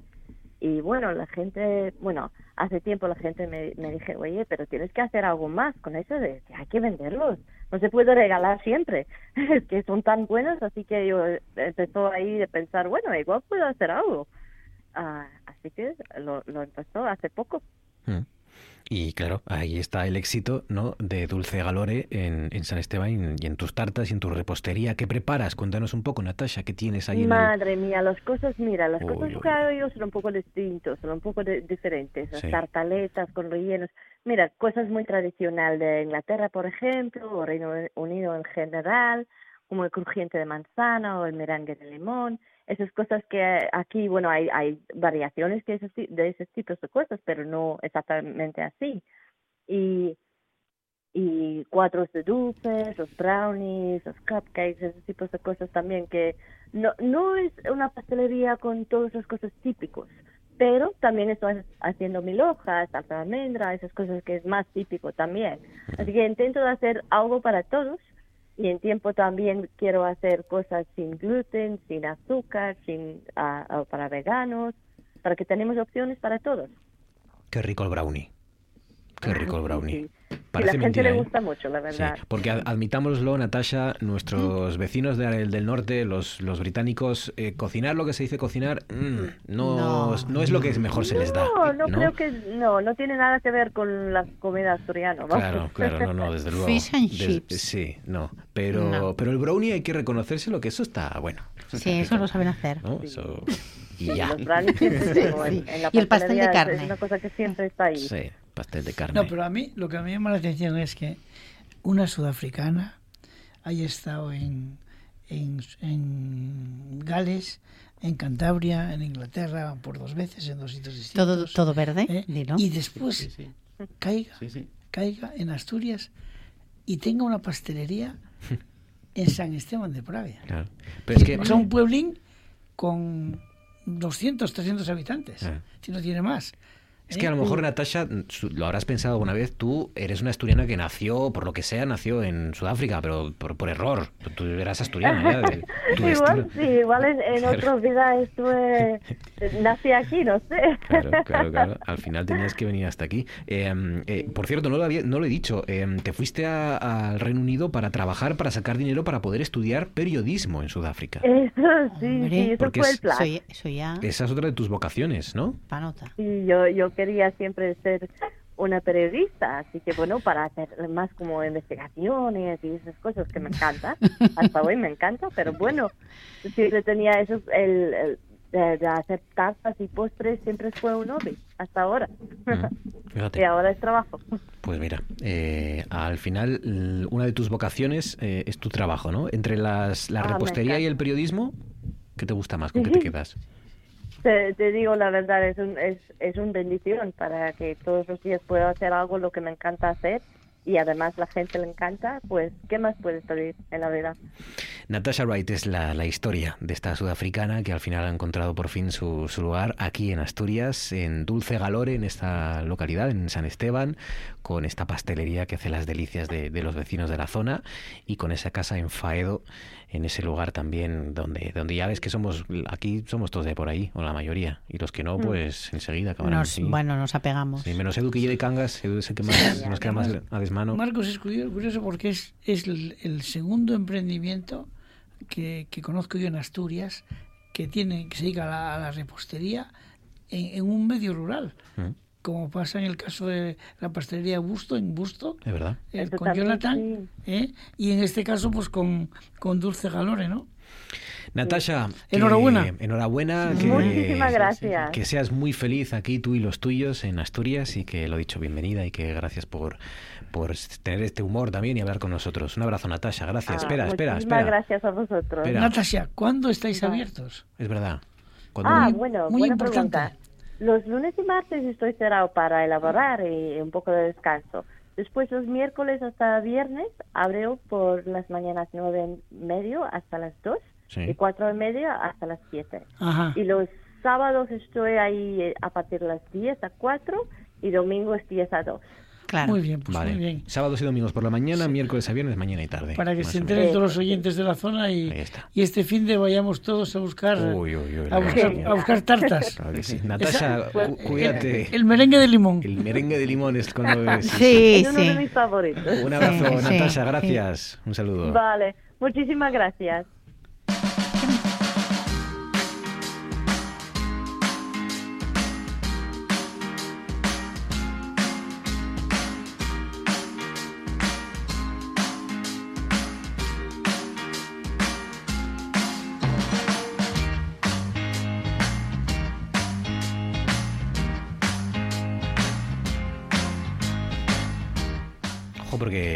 Estas cosas requieren mucha valentía, ¿eh? Hasta, hasta el lugar, el, el- el encontrar el rincón donde estás a gusto, donde eres feliz. hasta- exactamente, hasta buscar la felicidad. Recorres medio planeta, ¿verdad? Bueno, no, no todo, a no todo el mundo le sale eso en la vida. ¿eh? No, no, decir, claro, hay gente claro. que, bueno, Sí, sí, hay gente que se estrella, pero por lo menos lo intentan, ¿no? Yo creo que, yo creo que el, el, uno de los problemas que tiene el asturiano es ese.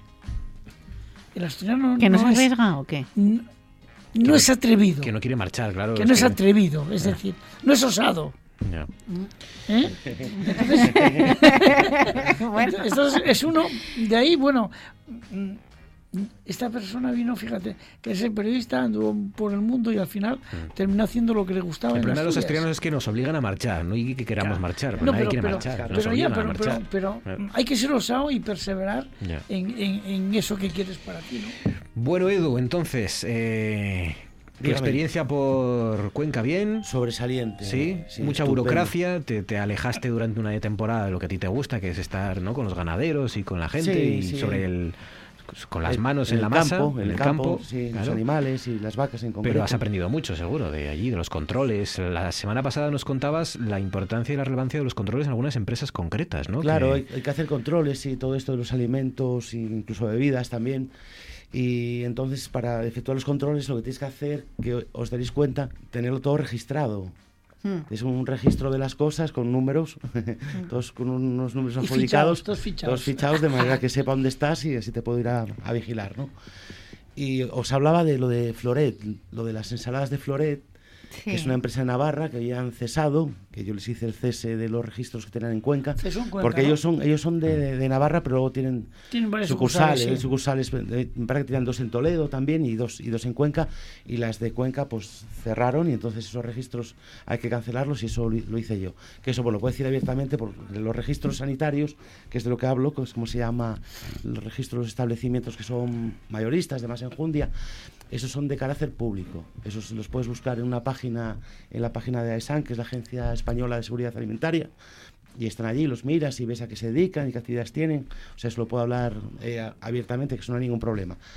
Y me gustó a mí lo que me dijo la secretaria con la que hablé, porque es que hicieron el formulario mal, que es lo que encuentro yo defectuoso en la administración. Si es verdad que hay mucha burocracia, que lo tenemos que controlar todo, que por una parte no está mal, porque tenemos que cumplir las normas y las leyes. Lo que pasa que es complicado, y es complicado en el sentido de que cada vez es más electrónico y lo tienes que hacer de forma telemática. Ya. Y, y claro, los que son más jóvenes, más jóvenes que yo, me refiero, igual son de una generación más avanzada y se manejan bien con la tecnología. Yo, por ejemplo, manejo malamente los ordenadores y lo que sean trámites electrónicos, pues me cuestan por la vida. Bueno, estoy segura de que no. Voy aprendiendo, voy aprendiendo, ¿eh? Es fundamental, con más ¿eh? voluntad que, que- con más buena voluntad que otra cosa, pero voy aprendiendo. Entonces yo lo que veo de la administración es eso, que son que a veces que los trámites que son complicados porque cada vez se complican más y de cierta manera con electrónico pues es un paso más Ya, paso pero más sí, difícil. Y ahora aquí durante una temporadina. Y ahora aquí me quedo, pues voy a tocar madera. Un tiempo. Eh, un tiempo, un tiempo. Eh, las funciones, pues todavía no las tengo terminadas. Sigo siendo, antes era técnico en seguridad alimentaria, sigo siendo técnico en seguridad alimentaria. Que me acuerdo en Cuenca que se debieron confundir en la base de datos, que me tenían fichado a mí también, que me decía la compañera, a ti te pusieron de inspector. Edu, tú estás de inspector. ¿Es más "¿Qué?". o es menos, inspector? No, pero era otra cosa distinta, porque yo gestionaba vale, los vale. papeles en la delegación Vale, y vale. autorizaba veterinarios para que hicieran inspecciones de los animales que abatían en la caza, que cumplieran los, requisitos para comercializarse y tal, pero que no era inspector de, de a pie de restaurantes ni de, ni de empresas alimentarias de, de- de- ¿Y ahora vas a hacer eso mismo aquí? Y ahora seguramente pues me toque el papel de inspector. Inspector. Eso Pues es. nada, ya nos contarás. Mira, más interesante todavía. Joder. Lo que tenemos mañana, Yoli, es eh, una celebración. Eh, hombre, no estamos para celebrar demasiadas cosas, pero bueno, No, pero para bueno. conmemorar, ¿no? Más bien conmemorar Sí. 40 años de periodismo en Asturias. Mañana Sí. organiza la Asociación de la Prensa de Oviedo y el Colegio de Periodistas de Asturias una, una serie de actos, ¿no? Conferencias, charlas, debates. Sí, una, es, es, es una jornada, mm, eh, efectivamente, como dices, para, para, digamos, relatar con sus protagonistas 40 años de, del ejercicio de la profesión periodística en el Principado y es un acto mm, que está compuesto pues por, pues por un acto institucional y también está compuesto por mesas redondas, eh, también, quiero decir, es todo el día. Se va a desarrollar en la Universidad de Oviedo, en el aula magna y bueno, pues a nosotros que somos los que eh, estamos detrás, digamos, de, de- todo el entramado, más mis compañeros que yo, he querido poner un poco de voz a estos 40 años, mm, mm, bueno, pues, pues eh, relatando un poco que, mm, que las mesas redondas van a estar por fin, quiero decir, con sus verdaderos protagonistas, ¿no? Las mesas redondas, pues va a haber exactamente tres mesas redondas. Va a haber una conferencia inaugural con un profesor eh, a las mañana, a las diez y media de la mañana, con un profesor de historia contemporánea de la Universidad de Oviedo, mm, que se llama Víctor Rodríguez Infiesta, Sí. y que va, digamos, pues a prologar la, la- la jornada. También habrá un acto institucional con representantes del Principado, con el, el decano y el presidente de la asociación, decano del Colegio de Periodistas y presidente de la Asociación de la Prensa, porque estamos todos unidos, recordémoslo. eh, y con representantes del Ayuntamiento de Oviedo. Pero las mesas redondas, que es lo que digamos, quiero decir, el engrudo de lo que eh, de, de lo que resume 40 años de ejercicio de la profesión periodística en el Principado, pues está materializado pues en esas tres mesas redondas que, a- que, que abarcan desde lo que es desde el Estatuto de Autonomía a nuestros días, es decir, desde, desde, el, desde el origen del Principado como comuni- comunidad autónoma, con los, con los con los protagonistas que han hecho pues ese primer borrador de la historia, ¿no? que, es, Mm. que es lo que nosotros hacemos. Tres mesas redondas, la Mm. primera a las 12. ¿Puede ir cu- cualquiera, el que quiera? ¿Puede Sí, acudir? sí, es en entrada- esa entrada libre, En el sí. edificio histórico de la Universidad de Oviedo. En el aula magna. Vale, en el aula magna. A las 12 del mediodía, la primera mesa redonda con Juan Casero, el autor de las- uno de los autores del Estatuto de Autonomía, Exacto. Alberto Menéndez, periodista, y Solina Cueli, periodista, José Ramón Patterson y Marcelino González, también José Ramón. Patterson, que es eh, premio José sí. de Madariaga recientemente con en Bruselas. de toda la vida o de Mm. últimamente en televisión española. Exacto. A las 4 el acto institucional, a la otra mesa redonda, apunten, a las 4 y media, de 4 y media a 6, 40 años de desafíos informativos. Ahí estará eh, Gonzalo Peón, director de la Nueva España, Marcelino Gutiérrez del Comercio, Ángel Falcón de la Voz de Asturias, Bárbara Alonso, nuestra directora de informativos, y Rosana García, la jefa de unidad de informativos de televisión e interactivos. Imagínense, eh, habéis juntado al Sí. director de la Nueva, al director del Comercio, al Sí. director de la Voz y al director de RTPA, a la directora de informativos de RTPA. Sí. O sea que, o sea que no está nada mal, va a ser muy interesante esa mesa redonda. Y la otra, esta es la más trasnochera porque hay muy vie- muchos viejos conocidos de ustedes. La otra es de la- a las seis y media y ahí va a estar Leonor Suárez, compañera de TPA, Luis Ordóñez, compañero de de, la- de la la Voz de Asturias y tertuliano de este programa, nuestro también tertuliano Román García de la Nueva España y Marcos Martín, periodista de la cadena COPE. Así que Todo eso mañana. Así que un montón de buenos y viejos amigos en, este, en 40 esta años. jornada. Exacto. Así que 40 bueno, años de periodismo en Asturias. Muy bien. Desde el Estatuto de Autonomía a nuestros días. Eso es. Vale. Así ¿Vais a cobrar algo por, Nada. por mirar, por entrar, por, Nada, por tocar? Nada, ¿no? nada. queremos que venga mucha gente y, Sí. y creemos que bueno, pues es un es un momento idóneo para hacer una, un- un- quiero decir, para, para reunir a una serie de gente que, que te puede eh, de un- con esa facilidad con la que tienen los periodistas que están invitados mañana, pues resumirte una década, darte una pincelada, darte, no sé. Sí, sí, va a ser muy interesante y Mm. también, pues oye, para reivindicar que hay muy hay muchísimo talento en. Asturias. Sí, Hay y mucha- muy buen profesional Bueno, salud, del no, periodismo. salud no tanto, me atrevería a decir, pero profesionales buenos y talento lo hay. Sí, La salud sí. ya, en fin, eh, como casi todo, ¿no? Tres mesas redondas, redondas, recuerden, a las 12 del mediodía, a las 4 y media de la tarde y a las 6 y media de la tarde. Así que todo eso en el aula de en aula magna. Magna. Muy bien, muy bien, pinta muy bien. Eh, ¿Vais a dar de comer? ¿Vais a darme de comer? Me paso por ahí. Si me paso para comer va a quedar mal, ¿no? Tendré No, que dar algo. no, pero pásate, pásate. Canapés o algo va a caer algo, o qué sé. No, Me ¿No? parece que no están previstos, pero bueno. dentro- Brownies, va a haber ¿eh? brownie.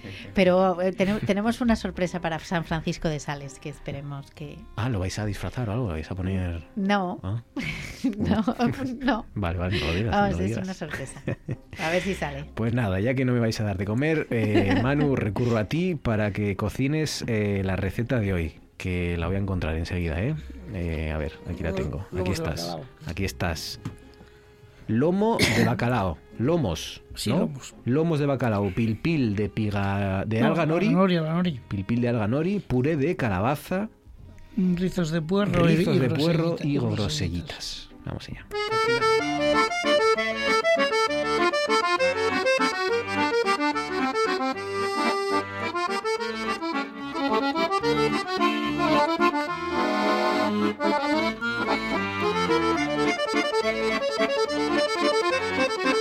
Música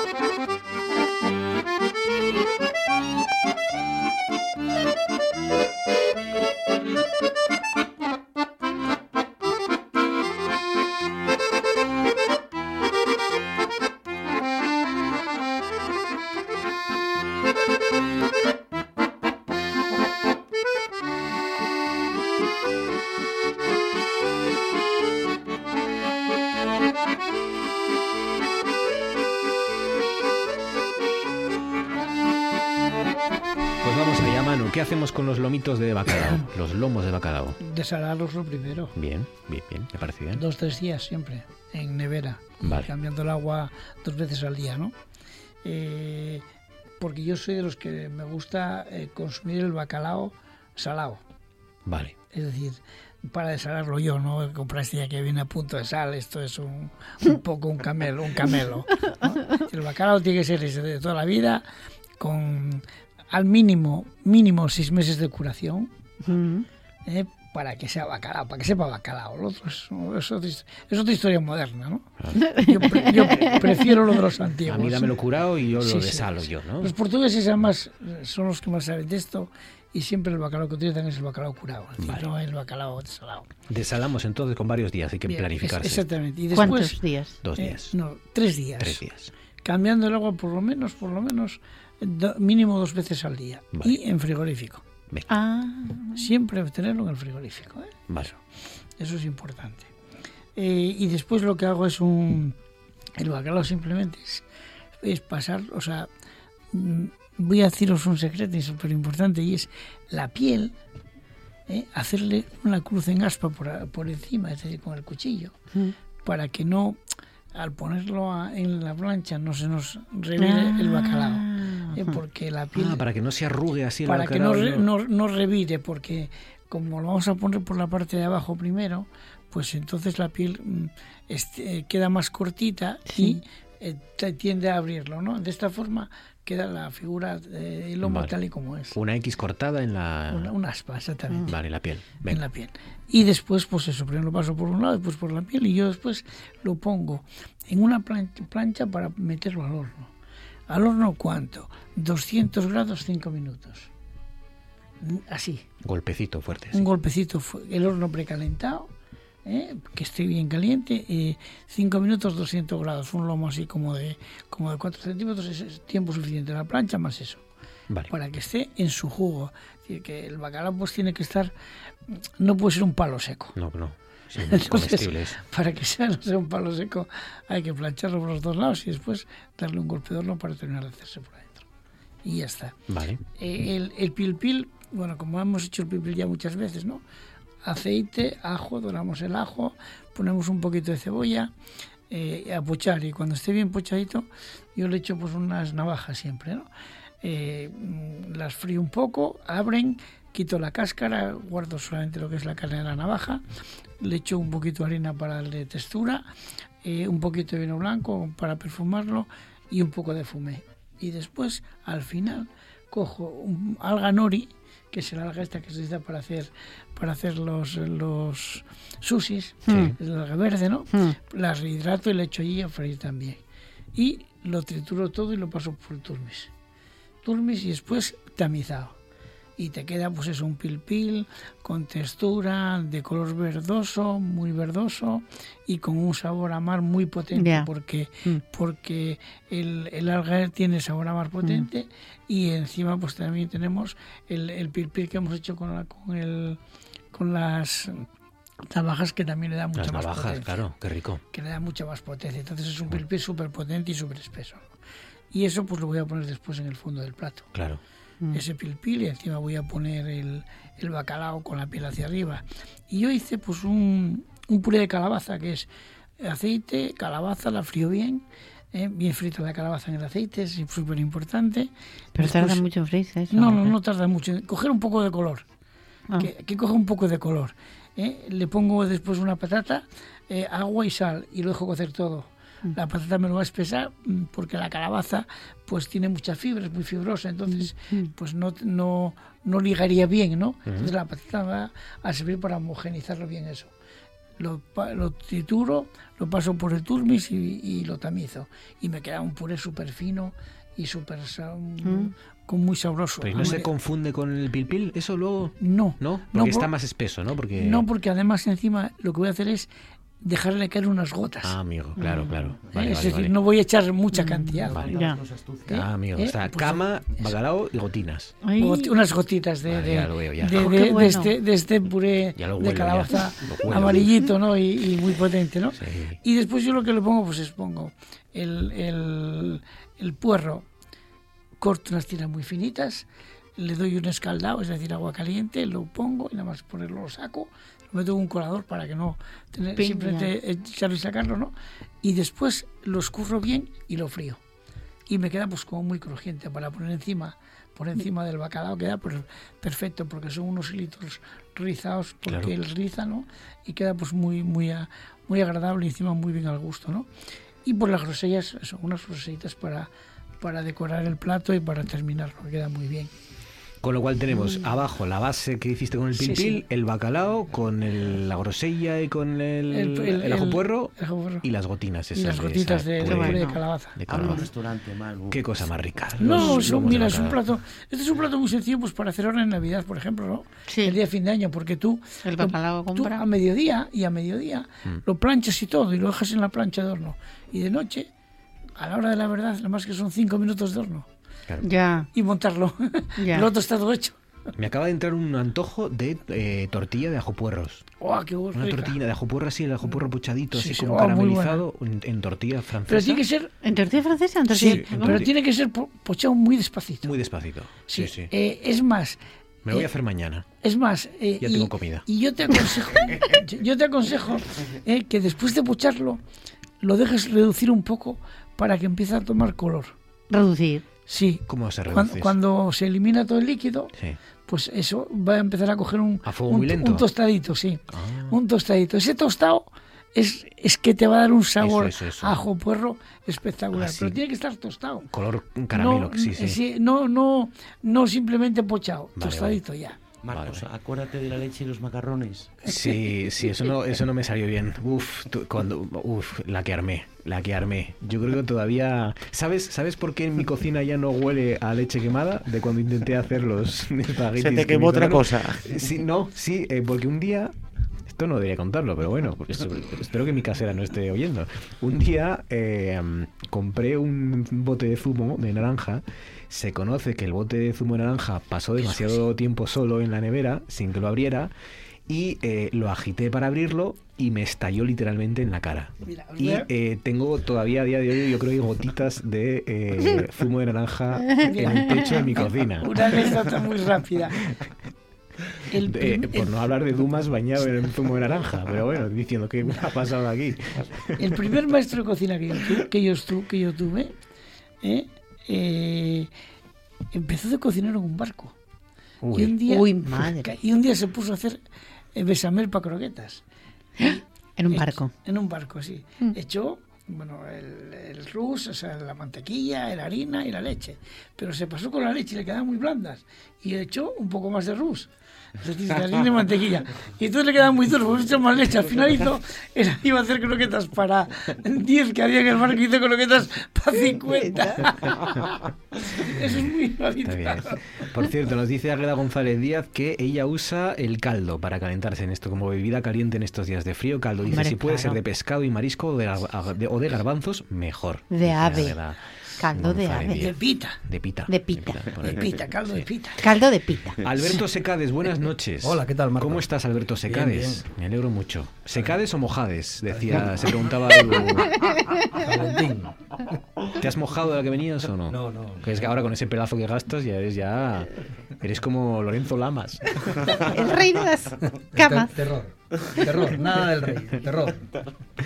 Ay, qué simpático. Pues nada, Batalla de los Estados, eh, 43 sobre las 10. Venga, a escuchar buena música. Y el Real Madrid, don José Manuel Estada, acaba de tomar tierra en Madrid. Buenas noches, José María. Efectivamente, hace dos minutos exactamente que estamos en la capital de España. El Real Madrid que mañana vuelve al trabajo a las 11 de la mañana para preparar ya el partido frente al Mallorca el domingo a las 5 de la tarde. El partido se jugará a las 5 de la tarde, así que preparar el partido mañana. partido? pero el partido de frente al Mallorca. ¿El Madrid contra quién juega el sábado?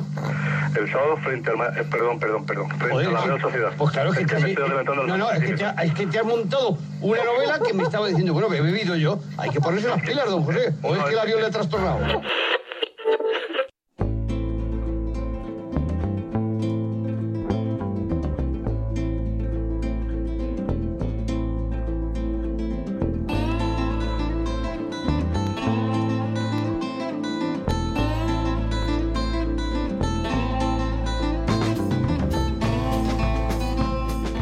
Batalla de los estados que esta noche enfrenta a, de nuevo a dos estados que no tienen nada que ver. Dos estados de Estados Unidos, Ohio, en el cinturón de óxido, estado industrial, eh, en un lugar estratégico entre Nueva Inglaterra, eh, limítrofe con Canadá, Ontario, la provincia más desarrollada en el, del, del vecino norteño y en el otro rincón, pues Texas el más grande de todos los estados, o de los 48 estados contiguos de Estados Unidos, quitando Alaska, eh, Texas enorme, rico en recursos, em, con una identidad muy fuerte y con memoria suficiente para recordar esas banderas, seis banderas que ondearon para reflejar su dominio, España, Francia, México, Texas, Estados Confederados, Estados Unidos, las seis banderas. O sea que Texas versus Ohio, del norte al sur, Ohio versus Texas, hoy en los 50 estados con buena música que va a empezar a sonar desde ya. ¿Por qué lo digo? Willkommen, bienvenue, welcome. Fremde, étranger, stranger. Glücklich zu sehen, just wie enchanté. Happy to see you, bleibe reste stay. Willkommen, bienvenue, welcome im cabaret, au cabaret, tu cabaret. ¿Qué tiene que ver, qué tiene que ver el Kit Kat Club con, con Ohio o con Texas? Primera pues- canción, Willkommen. Me tomo la licencia, esta es la edición, esta es la vez número 250 que ando por aquí y bueno, pues eh, la licencia es que por primera vez al jugador, al jurado le voy a pedir que en lugar de votar una canción vote una idea y es que hay un lugar en el que bueno pues eh, se dejan fuera las preocupaciones y se entra uno allí para entretenerse y además está lleno de chicas. Esto es lo que va a ser la sección de hoy. Y pues la canción está Willkommen, que es el inicio de la película de Cabaret, es Berlín 1931 y Sally Bowles actúa en el Kit Kat Club y se aloja en una pensión a la que llega Brian, un escritor inglés. Se hacen amigos y más tarde se hacen amantes mientras el nazismo va generando adeptos en un mundo que se desmorona. Liza Minnelli ganó el Oscar a la mejor actriz el año 72. Eh, Joel Grey, que es el que hace de maestro de ceremonias, también ganó el Oscar a mejor actor secundario y se lo ganó a James Caan, Robert Duvall y Al Pacino, que mm, eran candidatos porque eh, pues eh, habían participado en la película El Padrino, que fue la mejor película del año, pero Francis Ford Coppola no ganó el Oscar al mejor director porque se lo llevó Bob Fox, el director de eh, esta cabaret. Bienvenido extraño al cabaret, ¿cómo estás? Soy tu anfitrión, deja tus problemas fuera, no importa que la vida sea decepcionante, aquí todo es hermoso y hay chicas.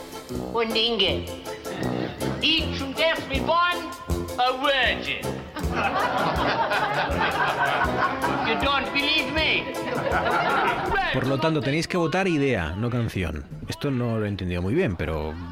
Un lugar, lugar. en el que, mm, al margen de cómo estén las cosas y cómo esté Vale, eh, o sea, todo desmoronándose, vo- votar es un lugar entretenido El y cabaret de la película Cabaret como lugar, ¿no? y como- trasladarlo a mm, Vale. lo que O sea, pasa Berlín. 50 O sea, es como años una- después. Es como una especie de TripAdvisor hoy, ¿no? Vamos a votar el local. Exacto, un, que votar un, una- un espacio en el Vale. que no hay preocupación. Vale. Una isla desierta tampoco sirve, ¿no? No, no, eh, tienen que ser estos. Eh, En este caso, este cabaret. El cabaret de cabaret. Mm. ¿Qué nota le das? ¿Vale? Eh, Yoli, venga, tú que lo has entendido. Bueno, y además porque quiero decir, hay, hay danza y hay y Bob Fox Claro, me gusta mucho. claro. Nueve. Nueve, claro, claro. Por cierto, hay una serie en HBO de Bob Foss eh, Mm. con y su relación con su exmujer o mujer o lo que fuera, que es- está muy bien, está muy bien. Un 9, Manu, ¿qué nota le das al lugar? siete. Un 7. Edu. ¿Y yo qué voto? Tú lo que quieras del Neutral cabaret. como Suiza. Del cabaret. Un 7. Un 7. Vale, pues yo le voy a dar un... Yo le voy a dar, es que, claro, como, como luego pasa lo que pasa, pero no podemos, tenemos que... No podemos saber lo que pasa, se supone, ¿no? Tenemos que estar tranquilos en el lugar, ¿no? Sin saber lo que viene luego, a continuación, los años posteriores. Yo qué sé. ¿Qué cabrón está pensando? Claro. Yo le voy a dar un. Yo le voy a dar un 7 también. Un 7. Por Liza Minnelli, sobre todo, ¿no? Fundamentalmente. El cabaret de Joel Grey, este Willkommen de la película de 1972. La segunda es del año 93 y es Nancy Griffith.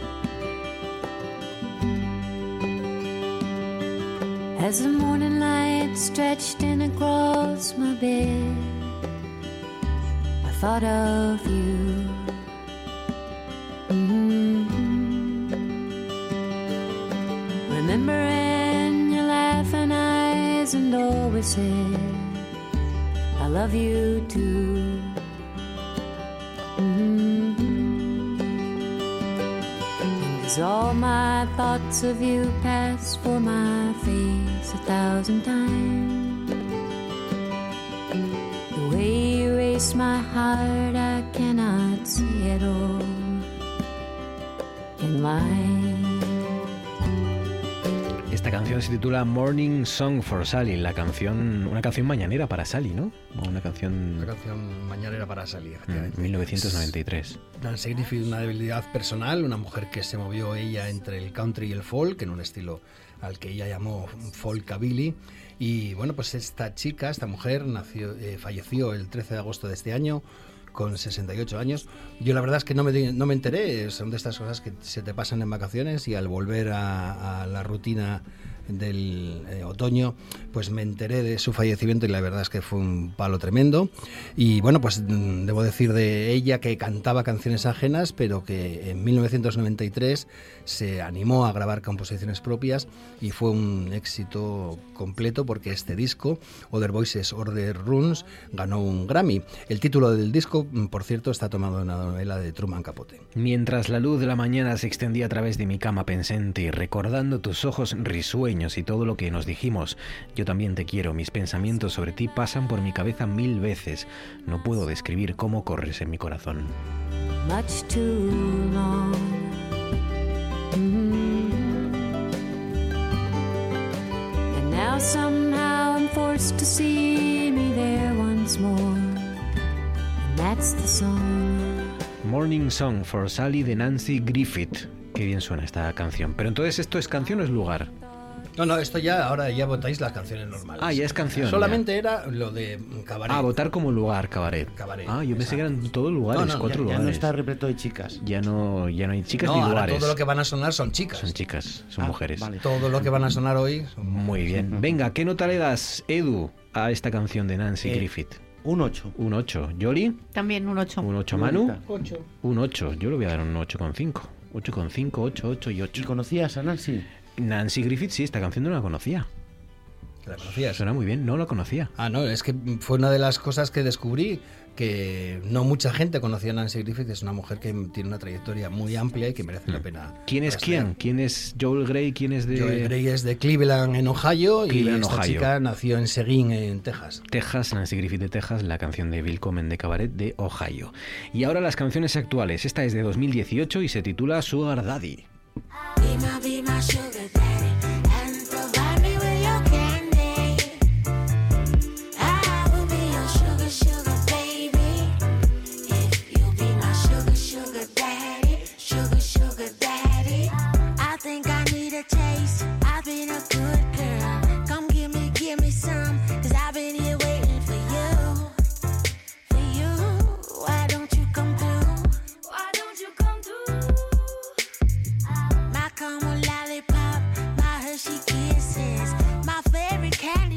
Sugar Daddy, ¿quién es Macy Gray? Bueno, Macy Gray, nacida Natalie René McIntyre, es cantante de rhythm and blues y de soul. También es actriz y es una mujer de una enorme influencia. Desde su debut en 1999 ha publicado 10 LPs ya y esta canción, Sugar Daddy, es de su LP más reciente, del 2018, Ruby. Así que estamos esperando que saque disco ya. Digo que es una de las más grandes, a la altura de Erika Badu, de Angie Stone o de Mary J. Blige. Y curiosamente esta canción, el Sugar Daddy, está escrita por una eh, artista del pop, Megan Trainor. Creo que necesito probar. He sido una buena chica. Ven, dame un poco. He estado esperando por ti. ¿Por qué no vienes? Es. Eres. Eres mi tienda de chuches favorita.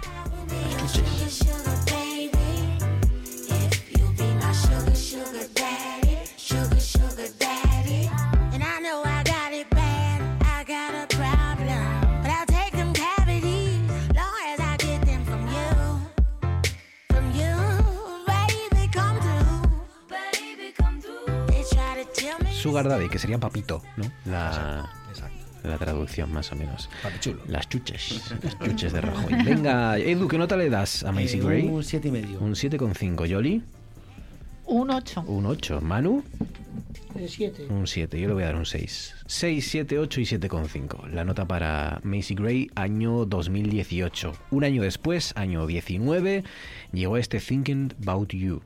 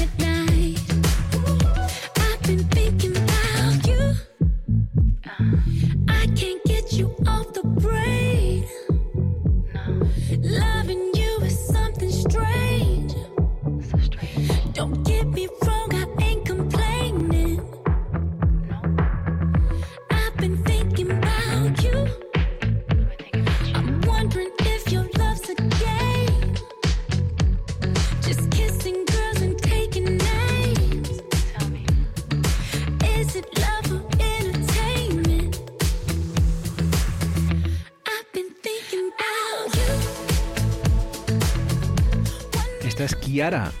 Ciara. Ciara. Ciara. ¿Quién es Pues Ciara? esta nacida Ciara Princess Harris y mm, le pusieron ese nombre sus padres por un perfume de Revlon. El caso es que ella debutó en 2004 y tuvo un éxito enorme desde el principio, así que tenemos aquí otra diva del rhythm and blues como teníamos antes a Macy Gray y nada, pues esta canción es de su disco más reciente de hace dos años y es el, el quinto single de ya su séptimo disco. He estado pensando en ti, preguntándome quién merodea en tu cabeza por la noche. Me pregunto si alguna vez cruzo tu mente metiéndote en tu cama, metiéndote, metiéndome en tu cama sin poder dormir, metiéndote tú. Hay un poco de ge- demasiada gente igual. Que hay mucha gente en esa cama. eres un hábito difícil de romper, dice Ciara, eres más de lo que un corazón puede soportar. No hay salida ni escapatoria, tal vez eres mi destino o solo una fantasía, puede que solo sea mi imaginación, pero he estado pensando en ti.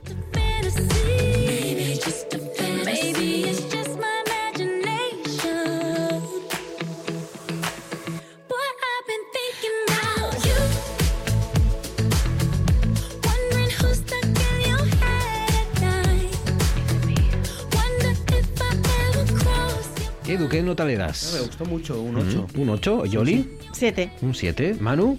7. Un 7, yo le voy a dar un 7 también. Molongi esta canción, así de Thinking About You, del año 2019 del disco Beauty Marks. Y esta chica, lo digo ya, es de Texas y Macy Gray de Canton, en Ohio. Ohio y Texas también por ese orden. Pues nada, resumimos a ver si encuentran la trampa de Secades. Llega el momento. Eh, La primera era una idea, un lugar repleto de mujeres en el que entretenerse, arrasó en los Oscars, la canción de Cabaret de Joel Grey. La segunda canción, cuando se animó a cantar canciones propias, Nancy Griffith, pues en este disco obtuvo un gran éxito. La tercera, la canción de una diva del rhythm and blues que fue escrita por una aspirante al pop, Megan Trainor. Y esta que estamos escuchando todavía de fondo, la de Ciara, le pusieron el nombre por un perfume de Revlon que sigue a la venta. Sigue a la venta el perfume, Ciara no. Decimos la 4, ¿no? ¿O, y- o qué? No ¿Al- sé, ¿Alguien, ¿no? alguien Sí. sospecha de otra que no sea la 4? Porque ponerle a tu hija un nombre de... Hombre, esta gente es así No, muy... no, no, no. Es que, uy, ojo con los, excéntricos, ¿no? ojo, ojo Sí. con los perfumes. No, Claro. Marcos, estuve yo fichando a Secades Sí. a ver si notaba algo y no noté nada. ¿No viste No sé. mi- micromovimientos en su cara a lo mejor con No la... sé. ¿No? Yo marco la 4. Y es yo que también. le pega todo, pero ¿Tú, Manu? 4. ¿La 4? ¿Yoli? un solo, so- so- Venga, ¿cuál es la mal, la falsa? es que sí, Secades. La falsa, lo digo Sí. ya. Es la 2. Venga, hombre. Nancy Griffith eh, siempre cantó canciones propias y en el 93 decide Other Voices, otras voces.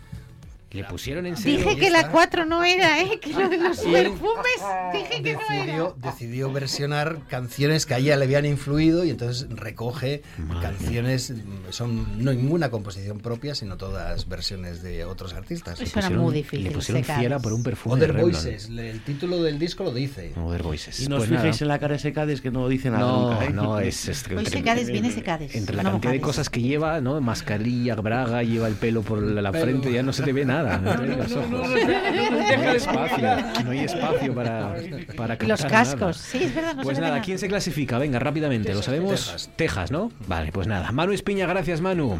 Yolanda Vázquez, gracias. Muchas gracias Edu, bueno, bienvenido, gracias Edu. Gracias. Alberto Secades, Ya no me gracias. tapo la cara, Ya, ya no te tapes. A destaparse aquí todo el mundo. Gracias por su confianza, la radio sigue. Hasta mañana.